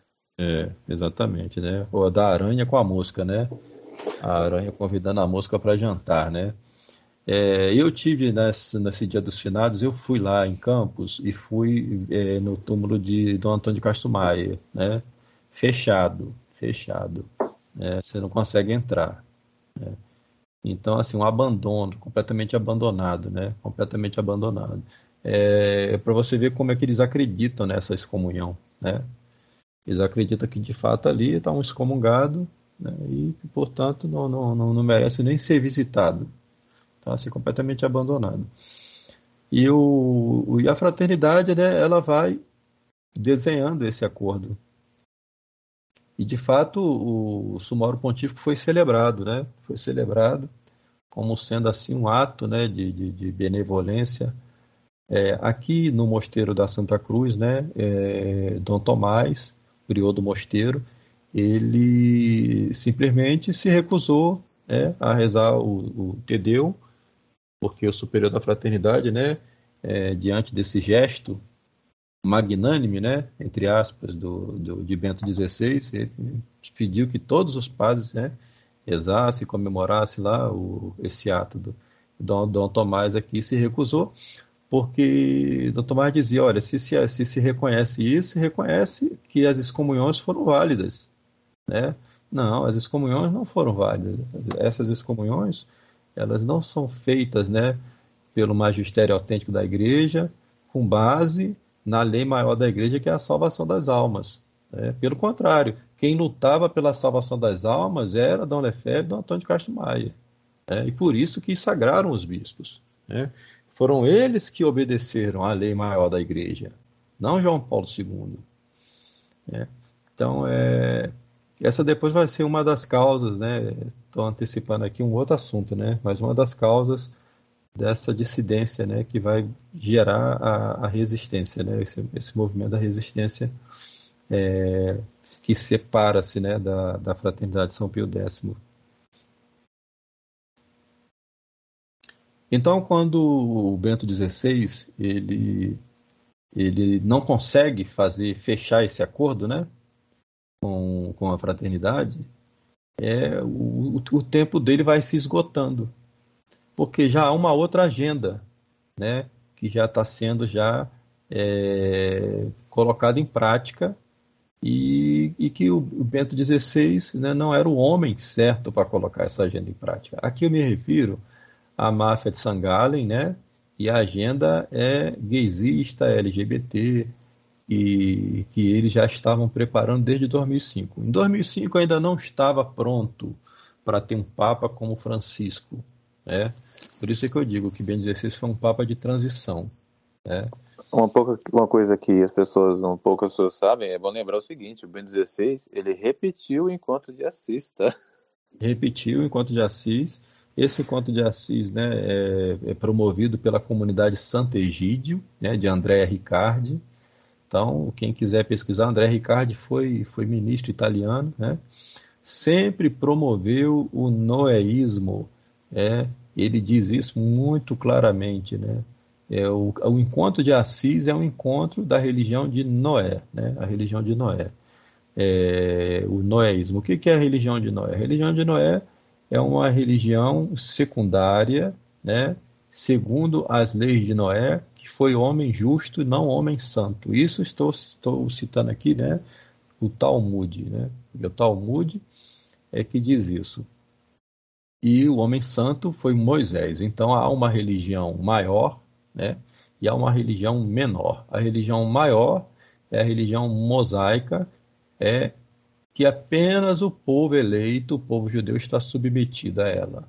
São sacerdotes da humanidade. E a religião secundária, ou seja, aquela que para obter salvação precisa desses sacerdotes da religião maior, né? a religião é, mosaica são os da religião de Noé, ou seja, é essa fraternidade universal onde todas as religiões estão unidas, né, formando uma espécie de parlamento das religiões. Então, esse André Riccardi promove isso com esses encontros.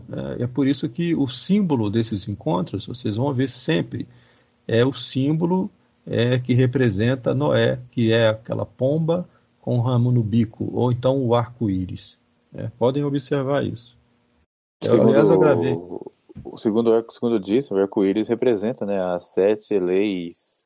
Isso, exatamente. É, digamos, noeístas, né? Isso, exatamente. Essas sete leis são leis assim que não, não, não fazem né, menor sentido. Não fazem o menor sentido. É mais uma historieta do Talmud. A ideia, a ideia mesmo né, é basicamente eliminar né, é, a divindade Senhor Jesus Cristo e criminalizar aqueles que divinizam nosso Senhor Jesus Cristo. Porque eles dizem assim, a primeira lei, né, é, só há um Deus, né, só há um Deus. Então, quer dizer, nós, nós acreditamos que só há um Deus, mas para eles nós somos politeístas, porque nós temos a trindade. Então, para eles, quando nós dizemos que nosso Senhor Jesus Cristo é Deus, nós estamos cometendo né, o crime de idolatria, fazendo de um homem um Deus. Né? Então, a, o, a, as sete leis de Noé, no fundo, no fundo, se resume a isso, né?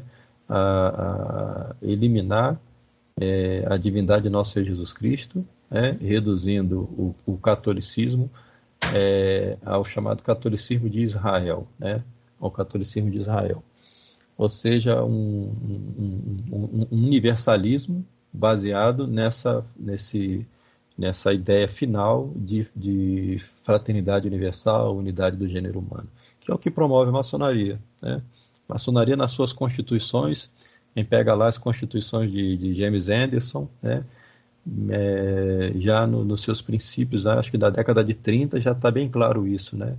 É o papel noeísta do maçom. É, a função do maçom é promover essa fraternidade universal. Isso, tudo isso que foi é, exposto até aqui mostra o seguinte, né? É, o quão muita gente, né, principalmente os conservadores, os católicos conservadores, se iludem demais, achando que toda ruptura veio com o pontificado do Papa Francisco, sendo que esquecem do que já foi promovido por João Paulo II é. e Bento XVI. A diferença é que o João Paulo II, que foi um pontificado maior, né, mais longo, é, a coisa foi bem dissimulada, né? É, quer dizer, bem, bem dissimulada para nós, né? Que, que, éramos, né? Inocentes, né? Eu, eu tenho 53 anos, né? Eu vivi o pontificado de João Paulo II e, assim, com, com toda aquela inocência, né? De ver naquele homem um, né? Um, um homem bom e tal. É, e nunca tinha ouvido falar de Dom Lefebvre. Né? Toda a questão de Dom Lefebvre aqui no Brasil era absolutamente desconhecida, não se falava. Né? Então, poucas pessoas conheciam né, profundamente a questão. Né? É, a, a crise da igreja só se tornou evidente aqui no Brasil, para a maioria das pessoas, né, eu penso, a partir da renúncia de Bento XVI. É, porque né, a renúncia de Bento XVI é, foi algo de, de, de, assombroso porque teve lá um, um raio, né, que atinge uh, o topo da Basílica de São Pedro, né, é, como se fosse assim uma, uma manifestação, é, algum sinal de Deus, né, de que assim, está na hora de acordar, né. Vocês estão dormindo tempo demais. Né? Acorda para isso. Digamos, convenhamos que de fato deve ter sido o mesmo. É. Ah, muita gente acordou com isso aí, né? É, inclusive eu, né? porque né, foi nesse mesmo ano eu é, o, o Papa Francisco foi eleito né, no, no, no dia 13 de março, né, foi anunciado como novo Papa. O, aquele é, deputado é, do Partido é, Radical, né, que é o Partido Comunista da Itália, é, Mario Stederi, ele já tinha anunciado, em, em fevereiro ainda, que o novo Papa se chamaria Francisco, Francisco I. É, como é que eu tinha essa entrevista gravada, né, mas eu acho que não é difícil encontrar na internet. Né? Procurar Mário Steder, entrevista é, que ele deu em fevereiro de 2013. Ele já dizia que o novo Papa seria Francisco I. Como é que ele sabia disso, né? Como é que ele tinha essa informação? Então, o, e o 2013 foi o ano, né, muito confuso, muitas manifestações de rua acerta, no Brasil. E acertar justamente um nome inédito para um Papa. Né? Um nome inédito para um Papa, é uma coisa assim, improvável, ninguém poderia imaginar. Nenhum Papa na história, né, é, se chamou Francisco. Esse é o Francisco I, né, e o Francisco I, ele dá uma entrevista, né, para um para um jornalista francês e o jornalista francês pergunta para ele o porquê, né, o Francisco, por que ele escolheu esse nome. E ele responde assim, porque eu não podia, não podia colocar Jesus segundo. É uma coisa, é uma coisa, porque o, o, o, o, São Francisco de Assis é, era o alter Cristo, né? Ele foi a imitação perfeita de Cristo, São Francisco de Assis, né? Então, é, o, Papa Francisco, na sua humildade, né, ele, ele gostaria de ser o Jesus segundo, né, mas é, se, se, se, contentou em ser o Francisco primeiro, né. É assim, entendeu? E aí foi aquele ano muito confuso, muitas manifestações aqui no Brasil, né? Ninguém entendia muito bem o que estava acontecendo, milhões de pessoas nas ruas por causa de um aumento de passagem, sabe? Aquele movimento da, da, da é, nem me lembro o nome, né? Mas era a questão era essa. É passe livre. Passe livre, é, é isso, exatamente. E foi o mesmo ano que o Papa Francisco veio, ele foi eleito e veio ao Brasil, na, na Jornada Mundial da Juventude, né? Então, é quando acontece aquelas manifestações horrorosas, né, que não, nem vale a pena comentar aqui, né, desses, é, desses é, dessas passeatas, né, LGBT e tal, e, e tudo isso acontece do, do, na, na, vinda do, do, Papa Francisco ao Brasil e ao final, no voo de retorno ele faz, ele, ele, ele, ele, ele gosta muito disso, né? De parece que ele tem uma, uma vocação, né, para bombardear, né, de, de, de, cima do avião ele solta uma bomba, né. Então sempre que ele está viajando ele faz uma entrevista, nessas entrevistas ele joga um, um, uma bomba atômica, né. Então nessa daí parece que era uma coisa combinada, aquela jornalista da, da Rede Globo, né, a Isabela Scalabrini, ela pergunta para ele sobre essa questão é, LGBT e tal, e ele dá a resposta que todos queriam ouvir, né?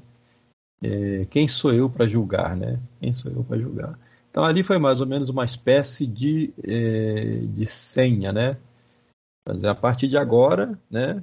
É, esse é o caminho que nós vamos seguir. Eu lembro que o, o Padre Paulo Ricardo ele passou pano, né? Dizendo, ah, mas é, não colocaram em tudo, né? Porque ele, ele disse, né? Ah, no catecismo tá bem claro, né? Mas é tipo assim, quem é que vai querer consultar o catecismo né, numa hora daquelas, né? Pois é. Entendeu? Quem é que vai primeiro, primeiro, disso? É, primeiro que o, o, ele né, foi o primeiro Papa a utilizar essa palavra gay. Né? Ele utiliza a palavra gay. Se uma pessoa é gay, quem sou eu para julgar? Né? É, o que é um erro, né? É um erro muito grande, né? Porque essa palavra é um eufemismo, né? É, criado em São Francisco, justamente para tornar né, a coisa é, menos pior, né? Que a palavra gay significa simplesmente alegre, né? E existem sobrenomes, né? Pois é, tinha lá o. Eu me lembro de um cantor famoso, né? Marvin Gaye, é, que era gay mesmo também, né? O Marvin Gaye, que acabou assassinado pelo pai, né? Acabou assassinado pelo pai. Uma morte trágica. Mas não era é... por conta do sobrenome, com certeza. Não, não, não. É, é curioso que, é, que, ele era homossexual, né? Mas, é, é mas o sobrenome dele era gay. Ah, o, que, o que as pessoas não entendem é o seguinte, né? Que o problema já já está ele ter usado uma frase para dar Exato, munição para os liberais. Quem sou é, Exatamente. É, não interessa se ele vai. Não interessa se ele vai colocar ressalva depois. É, é. De, de repente vai dizer algo, a coisa mais ortodoxa do mundo, é, mas o que vai é, marcar é, essa daí. É isso daí. É isso, é isso que eu queria que eu queria reforçar. Quando você usa os termos do inimigo, você já entregou as armas. Se você passa a utilizar os termos do inimigo, né, você já entregou as armas. Então, é se você começa a utilizar esse vocábulo, né, é, você já, já demonstra que você já aderiu ao lobby, né? Você já está é, agindo de acordo com, com o lobby. Essa que foi a mensagem, né? Essa que foi a mensagem. E é bom lembrar que o é, isso acabou virando um livro, né? Com os discursos dele, né? Quem sou eu para jogar? Hum. Inclusive, eu, eu mesmo, né? É, eu escrevi, inclusive, num textozinho no Medium, e reproduzi uma parte aqui e que ele cita o seguinte, deixa eu ver, aqui ó, na página, é, no livro Quem Sou Eu para Jogar, é, da editora Leia, né, do, edição de 2017, página 203, é, palavras do próprio próprio Francisco. Eu conheci em Hamburgo um pároco que seguia a causa da beatificação de um padre católico guilhotinado pelos nazistas, porque ensinava o catecismo às crianças. Depois dele, na fila dos condenados, havia um pastor luterano morto pelo mesmo motivo. O sangue deles se misturou. Aquele pároco me, me contou ter procurado o bispo e ter lhe dito: Continua a seguir a causa, mas de ambos, não apenas do católico. Hum. Esse é o ecumenismo, ecumenismo de sangue. Veja que Francisco ele não reprovou a atitude do, do bispo que queria canonizar um uhum. luterano. Uhum. Uhum. Beatificar, o luterano, perdão. E detalhe, é um luterano que estava disseminando heresia para as crianças, né? Pois ele é, aprovou, né? ele aprovou isso. Aí eu fico pergunto, e em breve então teremos, é possível ter beatificação de hereges e luteranos. É, ele, ele, ele, ele, já, já o, o Ratzinger, né, já, já, já era assim, né? É, por exemplo, esse, esse, esse acordo entre católicos e luteranos foi assinado já no pontificado de, de, Paulo, de João Paulo II, né? João Paulo II já assinou. Tenho, eu tenho esse documento, vocês podem procurar também na internet aí, né? A questão da justificação, né? É, esse documento, se não me engano, é de 1999 e tal. Um documento horroroso, né? Que mostra que a, a partir dali, né, a questão da justificação pela fé, né? É, entre católicos e protestantes já está sanada, já está em acordo, em pleno acordo. E para Esse os passadores, e só para os continuistas que querem passar pano, né, dizendo que, ah, mas é, a Congregação do Unido da Fé promulgou, ah, perdão, é, a Comissão Teológica, coisa assim, elaborou um outro documento esclarecendo, é bom lembrar o seguinte, Francisco, em uma viagem da, em regresso da Armênia, ele falou que Lutero não errou na doutrina, tá? Sim, sim. sim. é bom lembrar, então isso já, é. já basta. Já, já, já, já o próprio Ratzinger, né? É eu citei na, na, na minha aula do, da semana passada, né, que eu falei sobre os primeiros hereges, né? Então aí eu fiz uma citação do, do Ratzinger, é, quando ele diz, né, que isso foi de uma entrevista até recente dele, foi em 2000 e 2015, aí que ele, quando ele diz que né, Deus, é, na verdade, nosso Senhor Jesus Cristo morreu não pelos pecados dos homens, mas pelos pecados de Deus. É só para não, só não confundir os ouvintes, né? O, a, o nosso podcast está sendo gravado agora, dia 12 de novembro, né? Ele vai ser, lançado, ele vai ser publicado no mês que vem. Sim. Só para só eles não confundirem, né? Sim, sim. É porque essa aula, essa aula minha foi do. do, dia, do... Foi publicado dia é. 7, se não me engano. Isso, eu acho que sim, é. Dia 7 de novembro. Aí eu, é. Aí eu queria ler aqui, né, o, o, a, a, o texto, né? que foi publicado por Infovaticana, né? Foi, um, foi, um, foi o Sandro Magister, né? Que é um jornalista vaticanista, que é também que é, né, é modernista. Então ele ele, publicou esse, essa, essa entrevista do Ratzinger, né? É uma, uma entrevista é, recente, não é? Acho que em 2015 ele já era Papa Emérito. É o Mistério do Mal e o Antídoto da Misericórdia respeito, né, a respeito do tempo de Lutero e a perspectiva clássica da fé cristã para o homem de hoje. As coisas, em certo modo, se, se inverteram. Quer dizer, já não é um homem quem crê que necessita a justificação na presença de Deus, senão que é Deus que deve justificar-se por todas as coisas horríveis que há no mundo e pela miséria do ser humano. Essas coisas todas que, em última instância, dependeriam dele.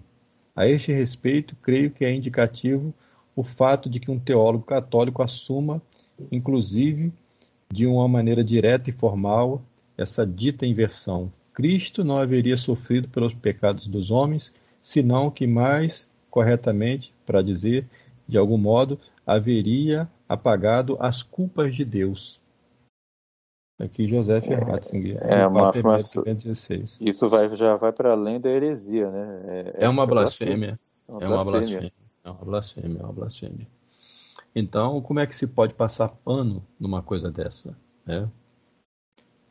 É, quem lê o livro do padre, padre Kramer, né, é, que fala sobre o segredo de Fátima, né, acho que é a última batalha do demônio, né, se não me engano.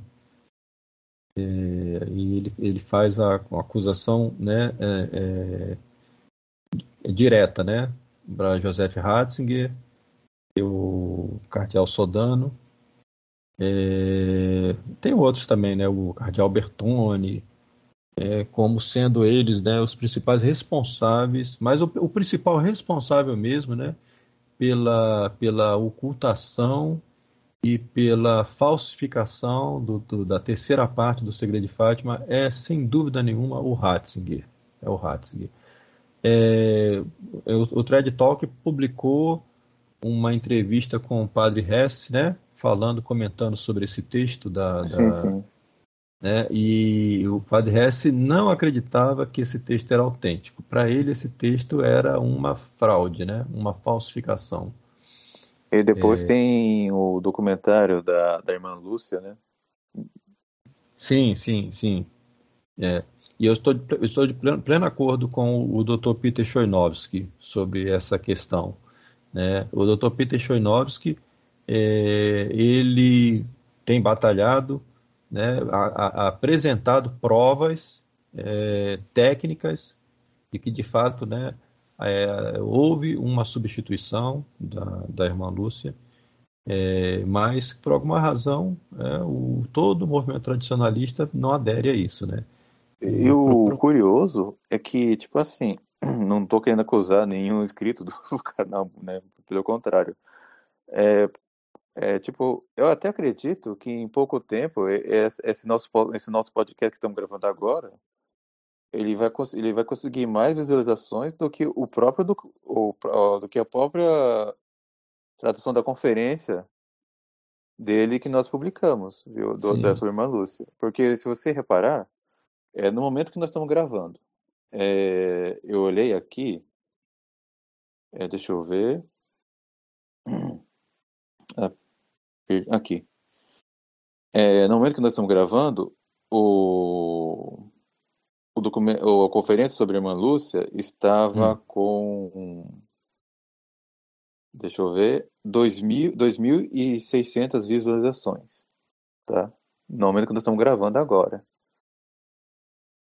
E, eu... ou seja, tem menos visualização do que o vídeo seguinte, que é um vídeo do Padre Hess sobre a decisão uhum. interna e terceira da igreja. Na minha opinião, eu, eu realmente esperava que esse documentário, essa, esse vídeo da fraude de Fátima, tivesse pelo já estivesse entre os vídeos com mais visualizações do canal, mas está muito longe disso. E me pergunto é... se é porque muita gente está com medo de ver. É, eu penso que sim, porque as pessoas não querem, né? é, é levar ao menos né, é, em consideração essa possibilidade que é bastante plausível. Né? O padre Hesse, nessa entrevista, ele, ele apresenta dados muito interessantes. Por exemplo, ele diz que é, por que, que eles apresentaram o documento em 2000? Né? Porque em 2000 havia já a tecnologia para poder falsificar a, a, a caligrafia, né? a tecnologia para falsificar, falsificar, uma caligrafia é, e criasse um texto que foi feito por uma outra pessoa atribu e atribuir esse texto né, utilizando um, um programa de hardware, não sei, ele menciona isso no, nessa, nessa entrevista, né, para poder fazer a falsificação da letra, né, da caligrafia. E ele menciona vários pontos estranhos que existem né, nessa, nessa visão né, porque é completamente diferente de tudo o que a gente lê sobre Fátima. Todos os, as, os escritos da irmã Lúcia, né, eu, já, eu tenho aqui acho que os diários da irmã Lúcia, é, você não vê nada parecido com aquilo. Né? E, e, Nossa Senhora, quando mostrava uma visão, ela explicava, né? Então, porque havia uma hierarquia entre os, os, os, os pastorinhos, né? A irmã Lúcia, ela falava com Nossa Senhora, ela ouvia Nossa Senhora, ela via Nossa Senhora. A Jacinta, ela via Nossa Senhora e ouvia, mas não falava. E o Francisco só, só via, ele nem ouvia. E Nossa Senhora diz assim: Isso vocês podem falar para Francisco. Ou seja, ela deve ter explicado, se fosse uma visão, ela teria explicado, né? Então, a, a, alguma coisa não bate, né? Nisso daí. E, e também tem o livro do Antônio Sotti, chamado Quarto Segredo de Fátima, né, em que ele demonstra que, mesmo que se o Vaticano tivesse revelado essa terceira parte do segredo, né, como mostrou o cardeal Bertone na televisão italiana, é, ainda assim ficou faltando uma parte que estaria, estaria contida num outro envelope, né? Porque a gente sabe que esse esse documento apresentado pelo Vaticano são quatro folhas, né? E o segredo de Fátima estaria escrito em apenas uma folhinha. Seriam poucas, poucas palavras, né? essa terceira parte. E eu mostrei também, né, no, no, numa live minha também, a, a, que o cardeal Bertone também falsificou a questão da data de 1960. E a irmã Lúcia, né, ela no livro é, mais recente, né, publicado pelo Carmelo de Coimbra, que é um livro acho que de 2000 e 2013, se não me engano, é, ela, ela fala claramente nas memórias dela que a data de 1960 foi Nossa Senhora que mandou escrever. É, Nossa Senhora mandou escrever fora, por fora do envelope a data de 1960. E o cardeal Bertone, ele faz uma entrevista com a irmã Lúcia, né? e uma entrevista que não foi gravada, não tem nenhum registro, e aí ele publica lá que a data de 1960 foi a irmã Lúcia que tirou da própria cabeça dela. E depois, ano seguinte, o Carmelo de Coimbra publica esse, esse livro né, das memórias da irmã Lúcia, O Caminho com Maria, alguma coisa assim. Eu tenho o livro, mas ele não está comigo agora aqui para eu conferir. E nesse livro ele diz claramente que Nossa Senhora foi que mandou escrever a data 1960. É evidente, né, que a 1960 tem relação com o Concílio Vaticano II e é evidente que eles ocultaram e falsificaram esse segredo, né? Então por isso que o padre Kramer, né, acusa o, Ratzinger, né, como sendo um dos principais. E, e eu, eu também, porque quando a gente estuda essa, essa crise da igreja, a gente vê que ele atuou né, muito profundamente desde o princípio do, do concílio. As ideias que predominaram no concílio já eram ideias dele, né? Já em 1958, por exemplo, né, ele dizia, é, ele é professor de teologia lá em Tubingen, é, ele citando aqui né, o dogma da fora da igreja não há salvação. E ele dizia, para o cristão de hoje, em 1958, né, tornou-se impensável que o cristianismo, ou mais especificamente a Igreja Católica, seja o único caminho de salvação. Isso ele está dizendo em 1958, né?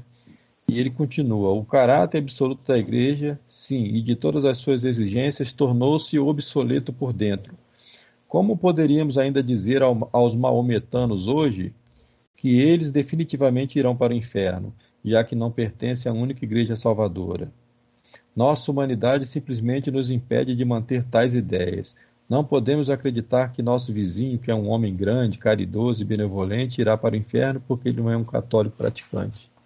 Então, isso aqui ele já dizia em 1958. Eu acho que ele não leu o livro do Apocalipse, né, no capítulo 3, ou a ah, é. mensagem do anjo à, à igreja de Laodiceia, né? Que os mortos, uhum. ser, os mornos serão vomitados, né? Ele... Quem são os mornos? São, são esses que têm essa bondade horizontal, né? Eu sou simpático com você, você é simpático comigo, eu sou simpático, é, vamos ser é. simpático com o nosso vizinho, vamos ficar bem, tá tudo bem. É, não é um, vamos matar. É por, é por, isso que eu, eu digo, né, quando se lê o, o livro é, O Novo Povo de Deus, do, do Ratzinger, é, a gente tem muito claro que a teologia do Ratzinger, né, ele não se pode nem chamar de teologia, porque na realidade ele é um saduceu. É, ele, ele não crê em nada é, ele não crê na ressurreição dos corpos. É, ele, ele, ele, ele, afirma que essa ressurreição é meramente uma, uma, ideia, né? É, é, é, algo etéreo, né? não é algo real, não, vai, não haverá ressurreição dos corpos. Né? Era exatamente isso que, que diziam os saduceus. Né? É, ele acredita nesse mundo, acredita nessa, nessa. Por isso é que ele defende esses valores e né, para um verdadeiro cristão são, são bens relativos apenas, né? Os bens relativos à nossa vida, à nossa saúde, à nossa casa, ao nosso carro, né? o nosso dinheiro, são bens relativos, mas o cristão não vive para bem relativo, o cristão vive para bem absoluto, né? Todo bem relativo deve estar ordenado ao bem absoluto, que é Deus, que é a salvação da alma. E, né? e, se, e, se, e, se, esse bem relativo não estiver ordenado, esse fim, ele vai, vai se tornar um mal, vai se tornar um meio de perdição. Exatamente. Agora, se você exclui né, esse, o, o, o bem maior, que é o bem absoluto, né, é claro que o, os bens relativos vão, vão estar inteiramente desordenados entre si. Né? Então esses homens, eles, eles no fundo, no fundo, eles defendem mesmo é o pecado, né? É a ideia de pecado, né? Então, por que se surpreender com esse clero né, é, homossexual que nós temos hoje, né? Por que se surpreender? Porque é uma coisa assim, faz parte né, do, do próprio corpo doutrinal deles. Né? Eles não têm mais fé. Isto também é mais um sinal né, é, da, da época que nós estamos vivendo. Nosso Senhor Jesus Cristo ele dá os sinais, né? É a grande apostasia, é, e ele dá o sinal também do esfriamento da caridade, né? E ele diz assim: quando o Filho do Homem voltar, encontrará fé sobre a terra. Esses homens não têm mais fé. É, eles vivem so, somente para este mundo. E, e que tudo isso sirva também de para o pessoal refrescar a memória, porque essa gente que não não se escandalizou quando o próprio Bento XVI, enquanto o cardeal Ratzinger disse que a Gauda Spes é um antissílabos, né? Eles não se escandalizaram com isso, porque eles têm direito de se escandalizar com Francisco? Pois é. Quando, quando o, o cardeal Soener disse que o Concílio Vaticano II era o 1789 dentro da igreja, né? E, quem não se escandaliza com isso, né, vai se escandalizar com mais o quê? Né? Então, assim, não, não, não, não, não tem como ser mais claro do que isso, né? É, então, é, as pessoas, elas, de certa forma, né, elas, elas acabam demonstrando também o quão liberais elas são, porque todo liberal, ele, ele busca uma fuga da realidade, né? Ele vai tentar viver no mundo da imaginação, no mundo dos sonhos, né? E, e se recusando a ver a realidade tal qual ela é. Por isso que nós temos aí esse, esse, esse, esses passadores de pano, né? É... São, são, são é... cegos que são, estão, estão sendo guiados né, por outros cegos. E um cego guiando o cego, né? É, vão, vão todos pro abismo, né? É, Não é porque esse, essa gente que fala assim que, por exemplo, né, ah, esses abusos litúrgicos é uma má interpretação, né, do legislação geral. É, esquece, esquece que o João Paulo II colocou uma, uma mulher de de fora para fazer a leitura uma, da epístola, é. uma missa na Boa Nova Guiné. Ah, nesse, nesse livro do, do Daniel Leroux, vai, é, basta ver né, as fotos que tem ao fim do livro, né, é, que são coisas assim muito escandalosas de João Paulo II, né, extremamente escandalosas. Né? É, e isso nos anos 80. Nos anos 80. O que nós temos de, de, de novidade com o Papa Francisco né, é que enquanto João Paulo II dizia que Cristo se encarnou na humanidade toda, né? E esse Cristo, né, não é não é exatamente nosso Senhor Jesus Cristo, né? E Cristo glorioso para eles é uma outra coisa. Se encarnou na humanidade toda o Francisco já, já leva a coisa para o mais adiante, dizendo que encarnou no planeta. Né? Então aí nós temos aí com, com o Papa Francisco, né? não, não uma ruptura com o concílio, mas um algo a mais, né? que é esse, essa coisa é, da Mãe Terra, da Pachamama, né? É, o, como se é, é uma coisa holística, né? Como se todos nós é como aquela carta do chefe Seattle, né? Ao presidente norte-americano no século XIX, é, do chefe indígena lá, que dizia que todos nós estamos unidos, né, com tudo que existe, né. É, toda a natureza, né, compõe a natureza, ela compõe um todo, né, é um organismo só que é o planeta, né. É a mesma ideia do, da ONU, é a mesma ideia lá do, do, do James Cameron no filme Avatar, né. Sim. É, e não esquecendo que é, estão todos alinhados com a onda. Às vezes eu acho até impressionante, né? Eu, eu por exemplo, né, eu estava lendo o, o, livro do Monsenhor Sanaúra, sabe? Sobre sim, o poder global. Uhum. Ele, ele, me parece um homem bem intencionado, entendeu? Ele enxerga sim. os problemas bem. Ele documenta é, bem.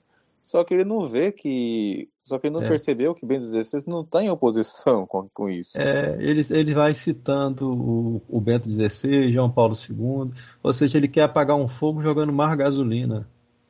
Né? É... Eu, eu, acredito, eu realmente acredito na sociedade dele, viu? Mas sim, ele, sim, sim. Ele, ele, ele, ele, viu o, o, o, onde que nós estamos, né? O, o abismo para onde nós estamos indo. Só que ele não consegue fazer aquela relação de causa e efeito, né? É, isso, isso derruba muita gente, né? É, que não, pessoas de, de, de boa fé, sabe? Mas que não querem chegar ao ponto, né? De entender que o problema não começa agora, né? Não começa com a, a, a Eco 92, com a Carta da Terra, né? De, de, de Mikhail Gorbachev, é, é, a perestroika, né? É, não, o problema já começa lá em 1945 com o, o, o, o julgamento de Nuremberg e, entendeu, criação da ONU, 1948 e vai culminar no Concílio Vaticano II, né? Então, as pessoas não querem né, fazer essa, essa, essa retrospectiva maior para chegar à conclusão mais profunda, né? infelizmente. Então fica assim, né, repetindo é, a mesma coisa que os protestantes dizem, né? A nova ordem mundial que ainda vai ser, vai ser estabelecida. Né? E, e não raro, e, eles, eles, eles, querendo ou não, eles acabam se alinhando com os próprios protestantes, né? achando que os protestantes também são uma oposição. É, exatamente. É, exatamente. Sendo, que, sendo que essa coisa toda só acontece por causa do, do, do dessa, dessa, desse né, pan-cristianismo, né? esse ecumenismo, né? esse ecumenismo é, noeísta, né? a coisa toda só acontece por isso. Né? É, então, como é que agora que vai se formar essa nova ordem mundial e a perseguição à igreja começa agora? A perseguição à igreja já está já acontecendo desde o do, do, desde a época de Cristo. É, desde a época de Cristo, é. é. Desde que o, o, o, próprio, o, o próprio é. Cristo vivo ainda, né? Exatamente. O fariseu estava ali, de olho nele ali. É. é a mesma perseguição, né? Só que agora nós entramos na paixão da igreja. Né? A igreja está sendo pregada na cruz. E o, o que, que o, o, católico tem que fazer? Tem que fazer como fez, né? Nossa Senhora, São João, Santa Maria Madalena, ficar ali aos pés da cruz, não abandonar a igreja, né? Não abandonar a igreja. É e, e passar para uma seita protestante, ou virar ateu, ou, ou fazer ou, igual o sede vacantista. O Rod Dreher, por exemplo, né, que escreveu o livro A Opção Beneditina, né, ele, ele virou cismático oriental por causa dos escândalos é. que viu dentro da igreja. Não, não podemos fazer isso. Nós temos que sofrer junto com a igreja, né? aceitar a realidade. É assim como que para os judeus né, era, era impossível aceitar que era Jesus Cristo, Deus, crucificado, morrer daquela maneira, para eles era inaceitável isso, né? Assim também muitos católicos pensam, não, não é possível, né, que, que a igreja é, passe por isso que está passando, né? Então aí você cai nos dois extremos, não não está acontecendo nada, é, nós estamos vivendo, na verdade, é a, é a primavera da igreja, né? E aí você cai nesse extremo delirante da renovação carismática e tal. Ou então você cai no outro extremo de falar não, não, não, não pode, não pode ser, né? É, esse, esse, esse, esse homem é, não é Deus, né? É simplesmente um homem sofrendo. Então, é, então esses, esses homens não são papas, né? São simplesmente farsantes que estão aí. Então. Aí, você, aí você cai no, no, no outro extremo do sede vacantismo, né? De, de, qualquer forma, você acaba abandonando a igreja. Né? A gente precisa aceitar a realidade como ela é e, e ficar aos pés da cruz, né? Aos pés da cruz. Por quê? Porque isso vai passar. Isso vai passar. E, e não se iludir com, né, também com certas autoridades, né? Tem tanta gente colocando suas esperanças no, no Dom Viganô, no, é. no Burke, no, mas não sei quem, na, na Schneider, não. Não, na, na, nada disso. É, o, a, a, nossa, nossa esperança é em nosso Senhor Jesus Cristo, né? É, Dom, Dom, Dom Viganô, ele reduz também a um problema político, né? Ele tem essa ideia da Deep Church, né? A Deep Church, de acordo com Dom Viganô, seria uma espécie de igreja oculta, clandestina, né? igreja profunda, burocrática. Então ele reduz a um problema político. E ela surge no Concílio Vaticano II é, e ela passa a controlar a máquina burocrática da igreja, mas ela só assume o pontificado com Bergoglio. Isso é um erro de análise. É um erro de análise. A igreja é, emanada do Concílio Vaticano II, ela já surge imediatamente após o concílio só que é, é para os faltores do concílio. Agora, para a população católica, né, para a orbe católica, é, tomar consciência de que isso aconteceu foi um processo lento, gradativo, porque eles souberam conduzir a coisa, né? Acho que a primeira manifestação é tipo quem a primeira manifestação, ainda que incipiente, foi a elaboração da missa nova, né? E depois uhum. se, escan se escancarou mesmo com o encontro de Assis. É. Mas você vê a distância, né? De, de são praticamente né, de 69 é, até 85. 17 anos. É. Então, assim, vai cozinhando o sapo na panela. É, é uma, uma coisa similar à, à, proclamação da República no Brasil, né? A, tem lá o livro chamado Os Bestializados, né? Que é uma frase da época, né? É, que o povo assistiu aquilo bestializado. Mas é, houve uma mudança de regime, né? Os militares é, depuseram a monarquia, botaram para fora do Brasil a família real, e o Brasil virou uma república assim da noite para o dia e o povo não sabia de nada. O povo ficou né, assim bestializado. A mesma coisa se deu com o concílio, né? O, aconteceu isso tudo, essa, essa revolução profunda e né, a orbe católica ficou bestializada, sem entender o que estava se passando, porque não podia conceber que justamente né, o, o próprio Papa era um dos promotores dessa demolição, né? E o Paulo VI mesmo vai dizer isso, né? Por alguma fresta, a fumaça de Satanás entrou na igreja. Ele vai dizer que a igreja, né, que pensava que tinha entrado numa primavera, entrou foi num processo de autodemolição. E olha o termo dele, né? Autodemolição. Autodemolição, seja, olha, eles mesmos estão destruindo a igreja, eles mesmos, né? Então, é, é se agarrar, né, ao pé da cruz porque isso vai passar. Né? A vitória, a vitória final é, é, é, de Nossa Senhora, de Nosso Senhor, né? Já foi definido. Do, é o triunfo do, do, do, Imaculado Coração de Maria e o triunfo do Sagrado Coração de Jesus unidos, né? Porque é, a, a, carne de Nossa Senhora é, foi que gerou a carne de Nosso Senhor, né? O, o Verbo de Deus se encarnou no seio de Maria, né? Sangue do meu sangue, carne da minha carne. E é justamente então, por isso que o, o Dom Lefebvre ele, ele colocou, né, como emblema da Federação Pio X os dois corações unidos, assim. Exatamente, exatamente. São os dois corações unidos, né? E esses dois corações é que vão triunfar, né? Ao fim, ela diz, ao fim meu imaculado coração triunfará. E essa é a, a, a, a nossa esperança, né? É a virtude teologal da esperança, né? E é essa que nós devemos ter. Porque se a gente reduzir o problema a uma questão política, né, vai acontecer como Dom Viganot, que vai pôr sua esperança em quem? Donald Trump. Né? Outros vão pôr sua esperança em quem? Em Bolsonaro. Né? Não, não, não, nós não temos aqui um problema político. O problema político é secundário e é consequência do problema maior, que é teológico. Nós temos um problema teológico. Né? Nós temos um problema de dimensões escatológicas. E não esquecendo, o, o Burke e o Athanasius Senard, eles, estão junto com o clero modernista. É, exatamente. E estão junto com o Cardeal Miller, agora, o Cardeal Miller, né? Estão todos juntos. Ora, o Cardeal Miller era o bulldog do, do Bergoglio até pouco tempo. É, até pouco tempo. O Bergoglio cansou dele, botou ele para fora e, e colocou o Ladaria como né, o prefeito da Congregação para a Doutrina da Fé. Não, não era aí, progressista o suficiente. É, exatamente. Aí o, o Miller fica ressentido. Agora o Miller está virando tradicionalista. Né? Tá, agora está se juntando ao Burke e tal. Quer dizer, um cara que né, é, é, dizia, e diz ainda, né, que o, o, o Vaticano II é irreversível, é irreversível. É impossível voltar atrás, impossível voltar atrás. Aí a reza misa, misa tridentina, para quê? Né? É porque é, é, é para dizer, né, que a, a, a, alguma beleza tem naquilo ali, né?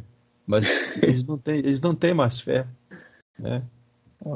É, é, isso, isso, isso, isso, isso, é um grande problema né, de definir, de querer definir a missa tridentina a mera beleza, né? Porque é.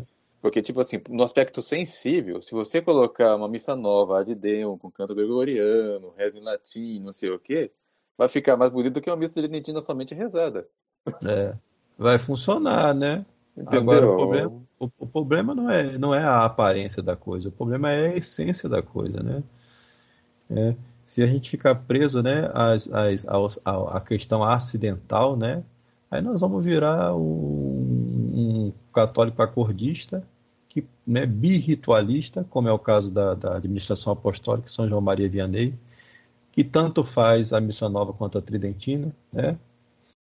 É, e, e, e, aí vamos ficar vivendo né, essa coisa esquizofrênica né, de ter duas igrejas na nossa cabeça, né? Como se se pudesse, né? Essa é a mentalidade né, é. né, hegeliana do Ratzinger, né? É, eu, Como eu, se... eu fico agora do Rifan, né? Que hora reza é. estudantina na capela de Cristo, Exato, é. hora assiste aquela missa blasfema da, da Basílica Aparecida. É que para eles, né, é, o, o, o mal pode contribuir com o bem de alguma forma para eles, a mentira pode dar algum acréscimo à verdade. Né? O Ratzinger dizia que é, a, a, justiça de Deus é mesmo uma balança. E Deus precisa dos pecadores para que né, os justos se, se, se elevem. Né? Então, os pecadores eles fazem peso na balança para elevar os justos. E por isso por esse papel que fazem os pecadores, os pecadores também devem ser salvos, porque é, é, eles trabalham, né, para essa justiça de Deus. Isso é que e, diz o Sim, e para quem acha que não é assim, né, basta você ler com mais atenção São Mauro Pontífico, em que ele diz que a, a missa nova e a missa tridentina contribuem entre si. É, exatamente. Um, não, não, não surpreendo. Aliás, já existe, na verdade, algo assim, né? Se um dia sair um rito já, híbrido, né? Já existe, já. A própria administração apostólica, ela já faz um rito híbrido já, né? Ela já faz essa mistura já. É. E, quer dizer, é uma, uma coisa bizarra, né? E é esquizofrênico. É, né? é o monte Frankenstein, né? É, é o Frankenstein, é. Eles são vários pedaços ali, né, emendados um no outro. E o que que sai disso aí? Né? É um monstro, porque o que, que é um monstro? O monstro é algo que não foi Deus que fez, é algo que, que, que você não sabe dizer o que, que é, né? Porque, por isso que a gente chama monstro, né? O monstro é, é para você dizer assim, eu não sei o que é isso, é um monstro. Porque o que é feito por Deus a gente sabe muito bem o que é, né? Então, é, na verdade é isso, é um monstro de Frankenstein. Né? Mas é Bem, eu, eu acredito que já. Mais algo a acrescentar, professor? Não, eu creio que já, já, já deu para a gente fazer uma, uma boa exposição, né? É, primeiro do drama que a gente vive, né? De, desde o, o, o, início dos anos 60, né? Que a gente vive a paixão da igreja. Nós não sabemos quanto tempo mais, né? Vai durar isso mas é, eu, eu tenho percebido que muita gente está despertando. É, é, me parece que o, né, o, o Espírito Santo ele está agindo, né, fazendo muita gente despertar, muita gente está buscando a verdade, muita gente está disposta né, a, a, a essa batalha, porque é uma batalha mesmo, porque quando a gente descobre a verdade, a gente precisa né, é, é combater um monte de coisa. É, a gente precisa combater é, a, a, maneira de se vestir, é, a gente precisa combater aquilo que a gente lia, aquilo que a gente ouvia, aquilo que a gente via na televisão, tudo, né? A gente tem que até, fazer uma até mesmo até mesmo as conversas na roda de amigos, as conversas, os amigos, tudo a gente a gente tem que mudar completamente, né? E, e as mulheres, né, mais ainda, né, as mulheres elas, elas sofrem ainda mais nesse processo porque né, elas têm que mudar completamente a aparência também, né, a maneira de se vestir e tal. É, então logo se nota, né, que alguma coisa aconteceu, né. Eu vejo pela minha irmã, né, minha irmã ela se converteu, né, agora usa saia e tal. Aí todo mundo já, mas o que está acontecendo, né? Já percebe a mudança, né? É, nós não, né? Os homens a gente muda é, visualmente não, não, não se altera tanta coisa, né? Mas a gente tem que combater um monte de coisas, um monte de coisas, né? E tem muita gente disposta a isso. Outros ficam pela metade do caminho, né? quando percebe que a batalha é muito grande, né? que aí você, por exemplo, tem filhos, né? E você precisa é, conduzir seus filhos, afastar seus filhos dessa, dessas loucuras, né? Que o mundo está vivendo, desse sistema educacional, de toda essa corrupção, né?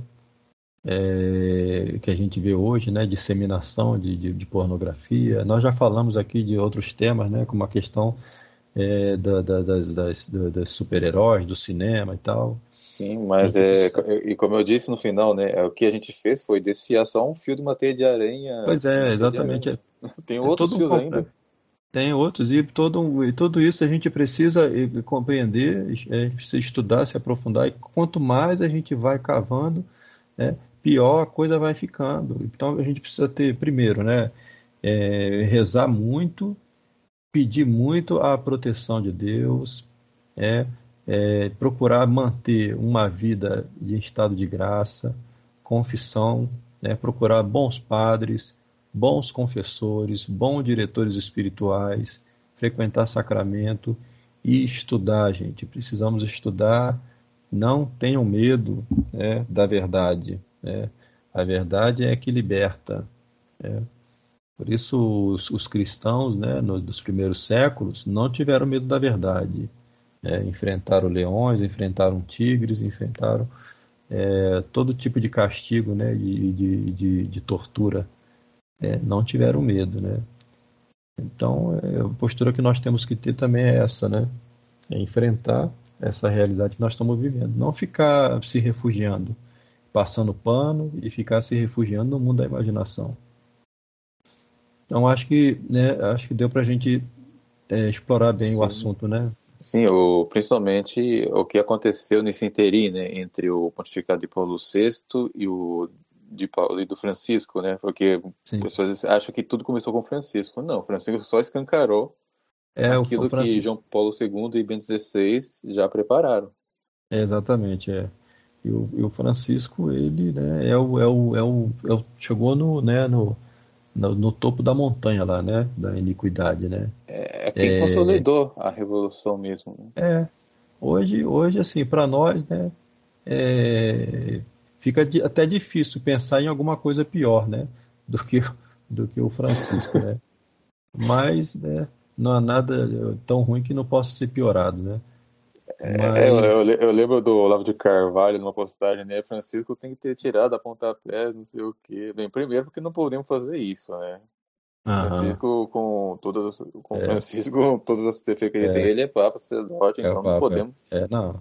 É, nós, eu... nós temos que. É o castigo, né? É um castigo. Agora, agora, agora, supondo né, que fosse possível, tá? Tá, vamos tirar Francisco. Tiramos Francisco. Quem vamos colocar no lugar? Pois é, aí entra, por exemplo, entra, por exemplo, esse cardeal Tagle das Filipinas.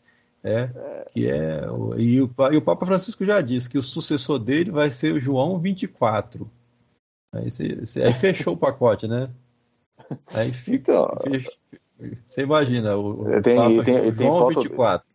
Tem, tem foto do, do Francisco Tagle é fazendo um gestinho com o indicador Exato, do Mini é, é, Exatamente, é, é. Aí vai, vai, entrar, vai entrar ele, ou vai entrar aquele italiano que se o nome, acho que é Zuppi, o Lupe, Cardeal Zuppi, o Lupe, não lembro o nome.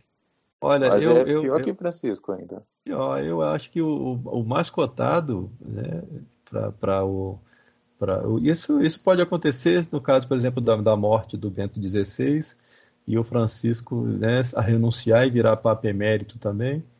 E aí o, o, o mais cotado para mim é o Cardeal Tagle, eu penso, que é o, que é o preferido do Francisco. É o preferido então, dele, mais, mais, mais modernista que Francisco. Aí, Não, pior, pior.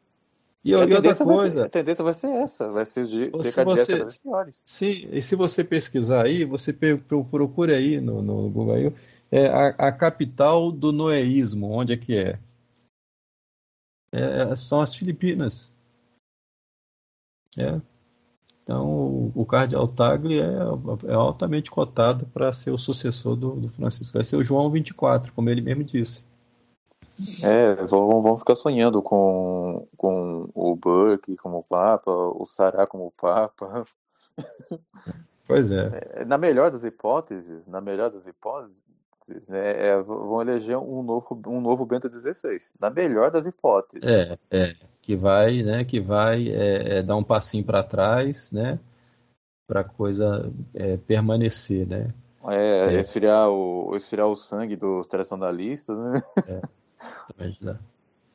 Porque o, porque o Francisco deu, né, um, deu uma rasteira né, com esse esse Tradições Custódias. É, eu escrevi um artigo comentando Tradições Custódias, né? É, eu não sei, deve, deve, deve, deve publicar no jornal aqui do Mosteiro, é, falando sobre a, é, a, noção de tradição que eles têm, né? eles, eles guardiões da tradição, né? Mas de que tradição que eles estão falando, né? É essa tradição viva, entendeu? Essa tradição que, que ela é, se, se renova, né? É uma tradição que, que ela é, é ela está sempre mudando, né? De acordo com, com as é demandas igual, do tempo. Igual um organismo vivo, né? exatamente. A noção de tradição que eles têm é essa. É, é a mesma noção de revelação é, a revelação ela continua, não, nunca acabou. Então, é, eles falam assim, os seus mistérios, né, que vão sendo aprofundados, né? Aprofundado com o quê? Com novidades e coisas que eles é que inventam, né? Mas, mas é isso. É, foi um, um excelente podcast, creio. É, e para não se iludirem, né? Com é, essa, essa, essa, essa, essa dialética né, infernal, né, é, essa hermenêutica de continuidade infernal, é, e não cair na tentação do vacantismo, continuar né, é, unidos à nossa igreja, é, não seguindo esses, esses, esses papas né, essa hierarquia, porque eles professam uma outra religião que, num, num, certo sentido, né, não é nem religião, porque religião é aquilo que liga a Deus, né? E o que eles professam, na verdade, é uma idolatria, porque é um culto ao próprio homem, né? É, então não, não podemos segui-los, não podemos segui-los. Não esquecer, né, é, que negar ou duvidar obstinadamente de um único artigo de fé é perder a fé toda. Então, Exatamente. Vocês vocês seguirem os sacerdotes modernistas aí, vocês vão perder a fé, totalmente. Perde a fé e quem perde a fé perde o céu, né? Perde o céu e quem perde o céu perde tudo, né? Então é simplesmente isso que está em jogo, né? É a eternidade. É, nós temos a eternidade ou a felicidade eterna ou o sofrimento eterno. Então, quem perde o céu perde tudo. É, é bom que se pense nisso, né? É, e Deus nos escolheu para viver essa época. Né? É, não, não, não vivemos a Idade Média, né? Nós, nós estamos vivendo essa época dramática, né? Pós-Concílio Vaticano II. Né? Deus quis que fosse assim, né? porque certamente Deus vai nos dar graças especiais para que a gente consiga viver essa época terrível. Né? Sim, e é bom lembrar o seguinte, né? É, ao contrário do que para os defensores do Padre Paulo Ricardo, né? Que o Padre Paulo Ricardo, ele, entre aspas, né? Defende o nosso direito de viver o catolicismo de 60 anos atrás, mas não queremos viver o catolicismo de 60 anos atrás, queremos viver o catolicismo de sempre. Uhum, uhum. É simplesmente a doutrina católica, né? A doutrina, é. católica, a doutrina católica que é fundamentada, né? na, na, nosso Senhor Jesus Cristo, Deus e homem verdadeiro, Salvador, Redentor da humanidade, né? E a graça santificante que nos é conferida através né, do, do, do sangue de nosso Senhor, pelo sacramento do batismo, da confissão, as, as graças atuais que recebemos, né, que fortalecem a nossa vontade, a nossa inteligência para que a gente busque o bem é, ordenado à verdade. E e a nossa, né, a nossa adesão plena e completa a tudo aquilo que nosso Senhor Jesus Cristo revelou e a sua igreja que ele fundou, né, deixou instituída aqui, justamente, né, com, com a finalidade de santificar as almas, né, e levar os homens para o reino de Deus. E, então, e não promover a fraternidade universal, né? Não, nada de fraternidade universal, é, nada coisa de, que, de... Coisa que, coisa, inclusive, só é possível se todos se converterem, né? Pois é, a, fraternidade universal é, é meramente né, é, é, natural, é algo meramente natural, não tem uma, uma, uma, uma, uma finalidade transcendente, né? É algo meramente natural. É claro que nós não, não, não, não não fomos criados para fazer uma fraternidade universal. Né? Claro que não, né? Nós, nós fomos criados para o céu, para a vida eterna. Né? Essa fraternidade universal é uma utopia, é uma, uma grande quimera. mentira de Satanás. É uma quimera de Satanás. Né? É uma quimera de Satanás. É, quem, quem acredita nisso, né? Ou é um grande é, iludido, né? ou é um, um grande mentiroso, né? Que procura de alguma maneira tirar proveito disso. Enfim, perfeito, professor. É, agradecemos a sua disponibilidade. Pra... Eu que agradeço. Eu que agradeço. Mais um rico podcast. Mas e aí estou é... à disposição, à disposição para os, para os próximos, né? Quando quiser. Agradecemos. Contamos com a sua presença. Então, muito obrigado. Muito obrigado. Né? A todos que ouviram até aqui, é isso. Salve Maria. Salve Maria, Luciano. Um bom dia aí para você e para mim aqui uma, uma boa, boa noite. noite. Boa noite. Obrigado. Boa noite. Tchau, tchau. Tchau.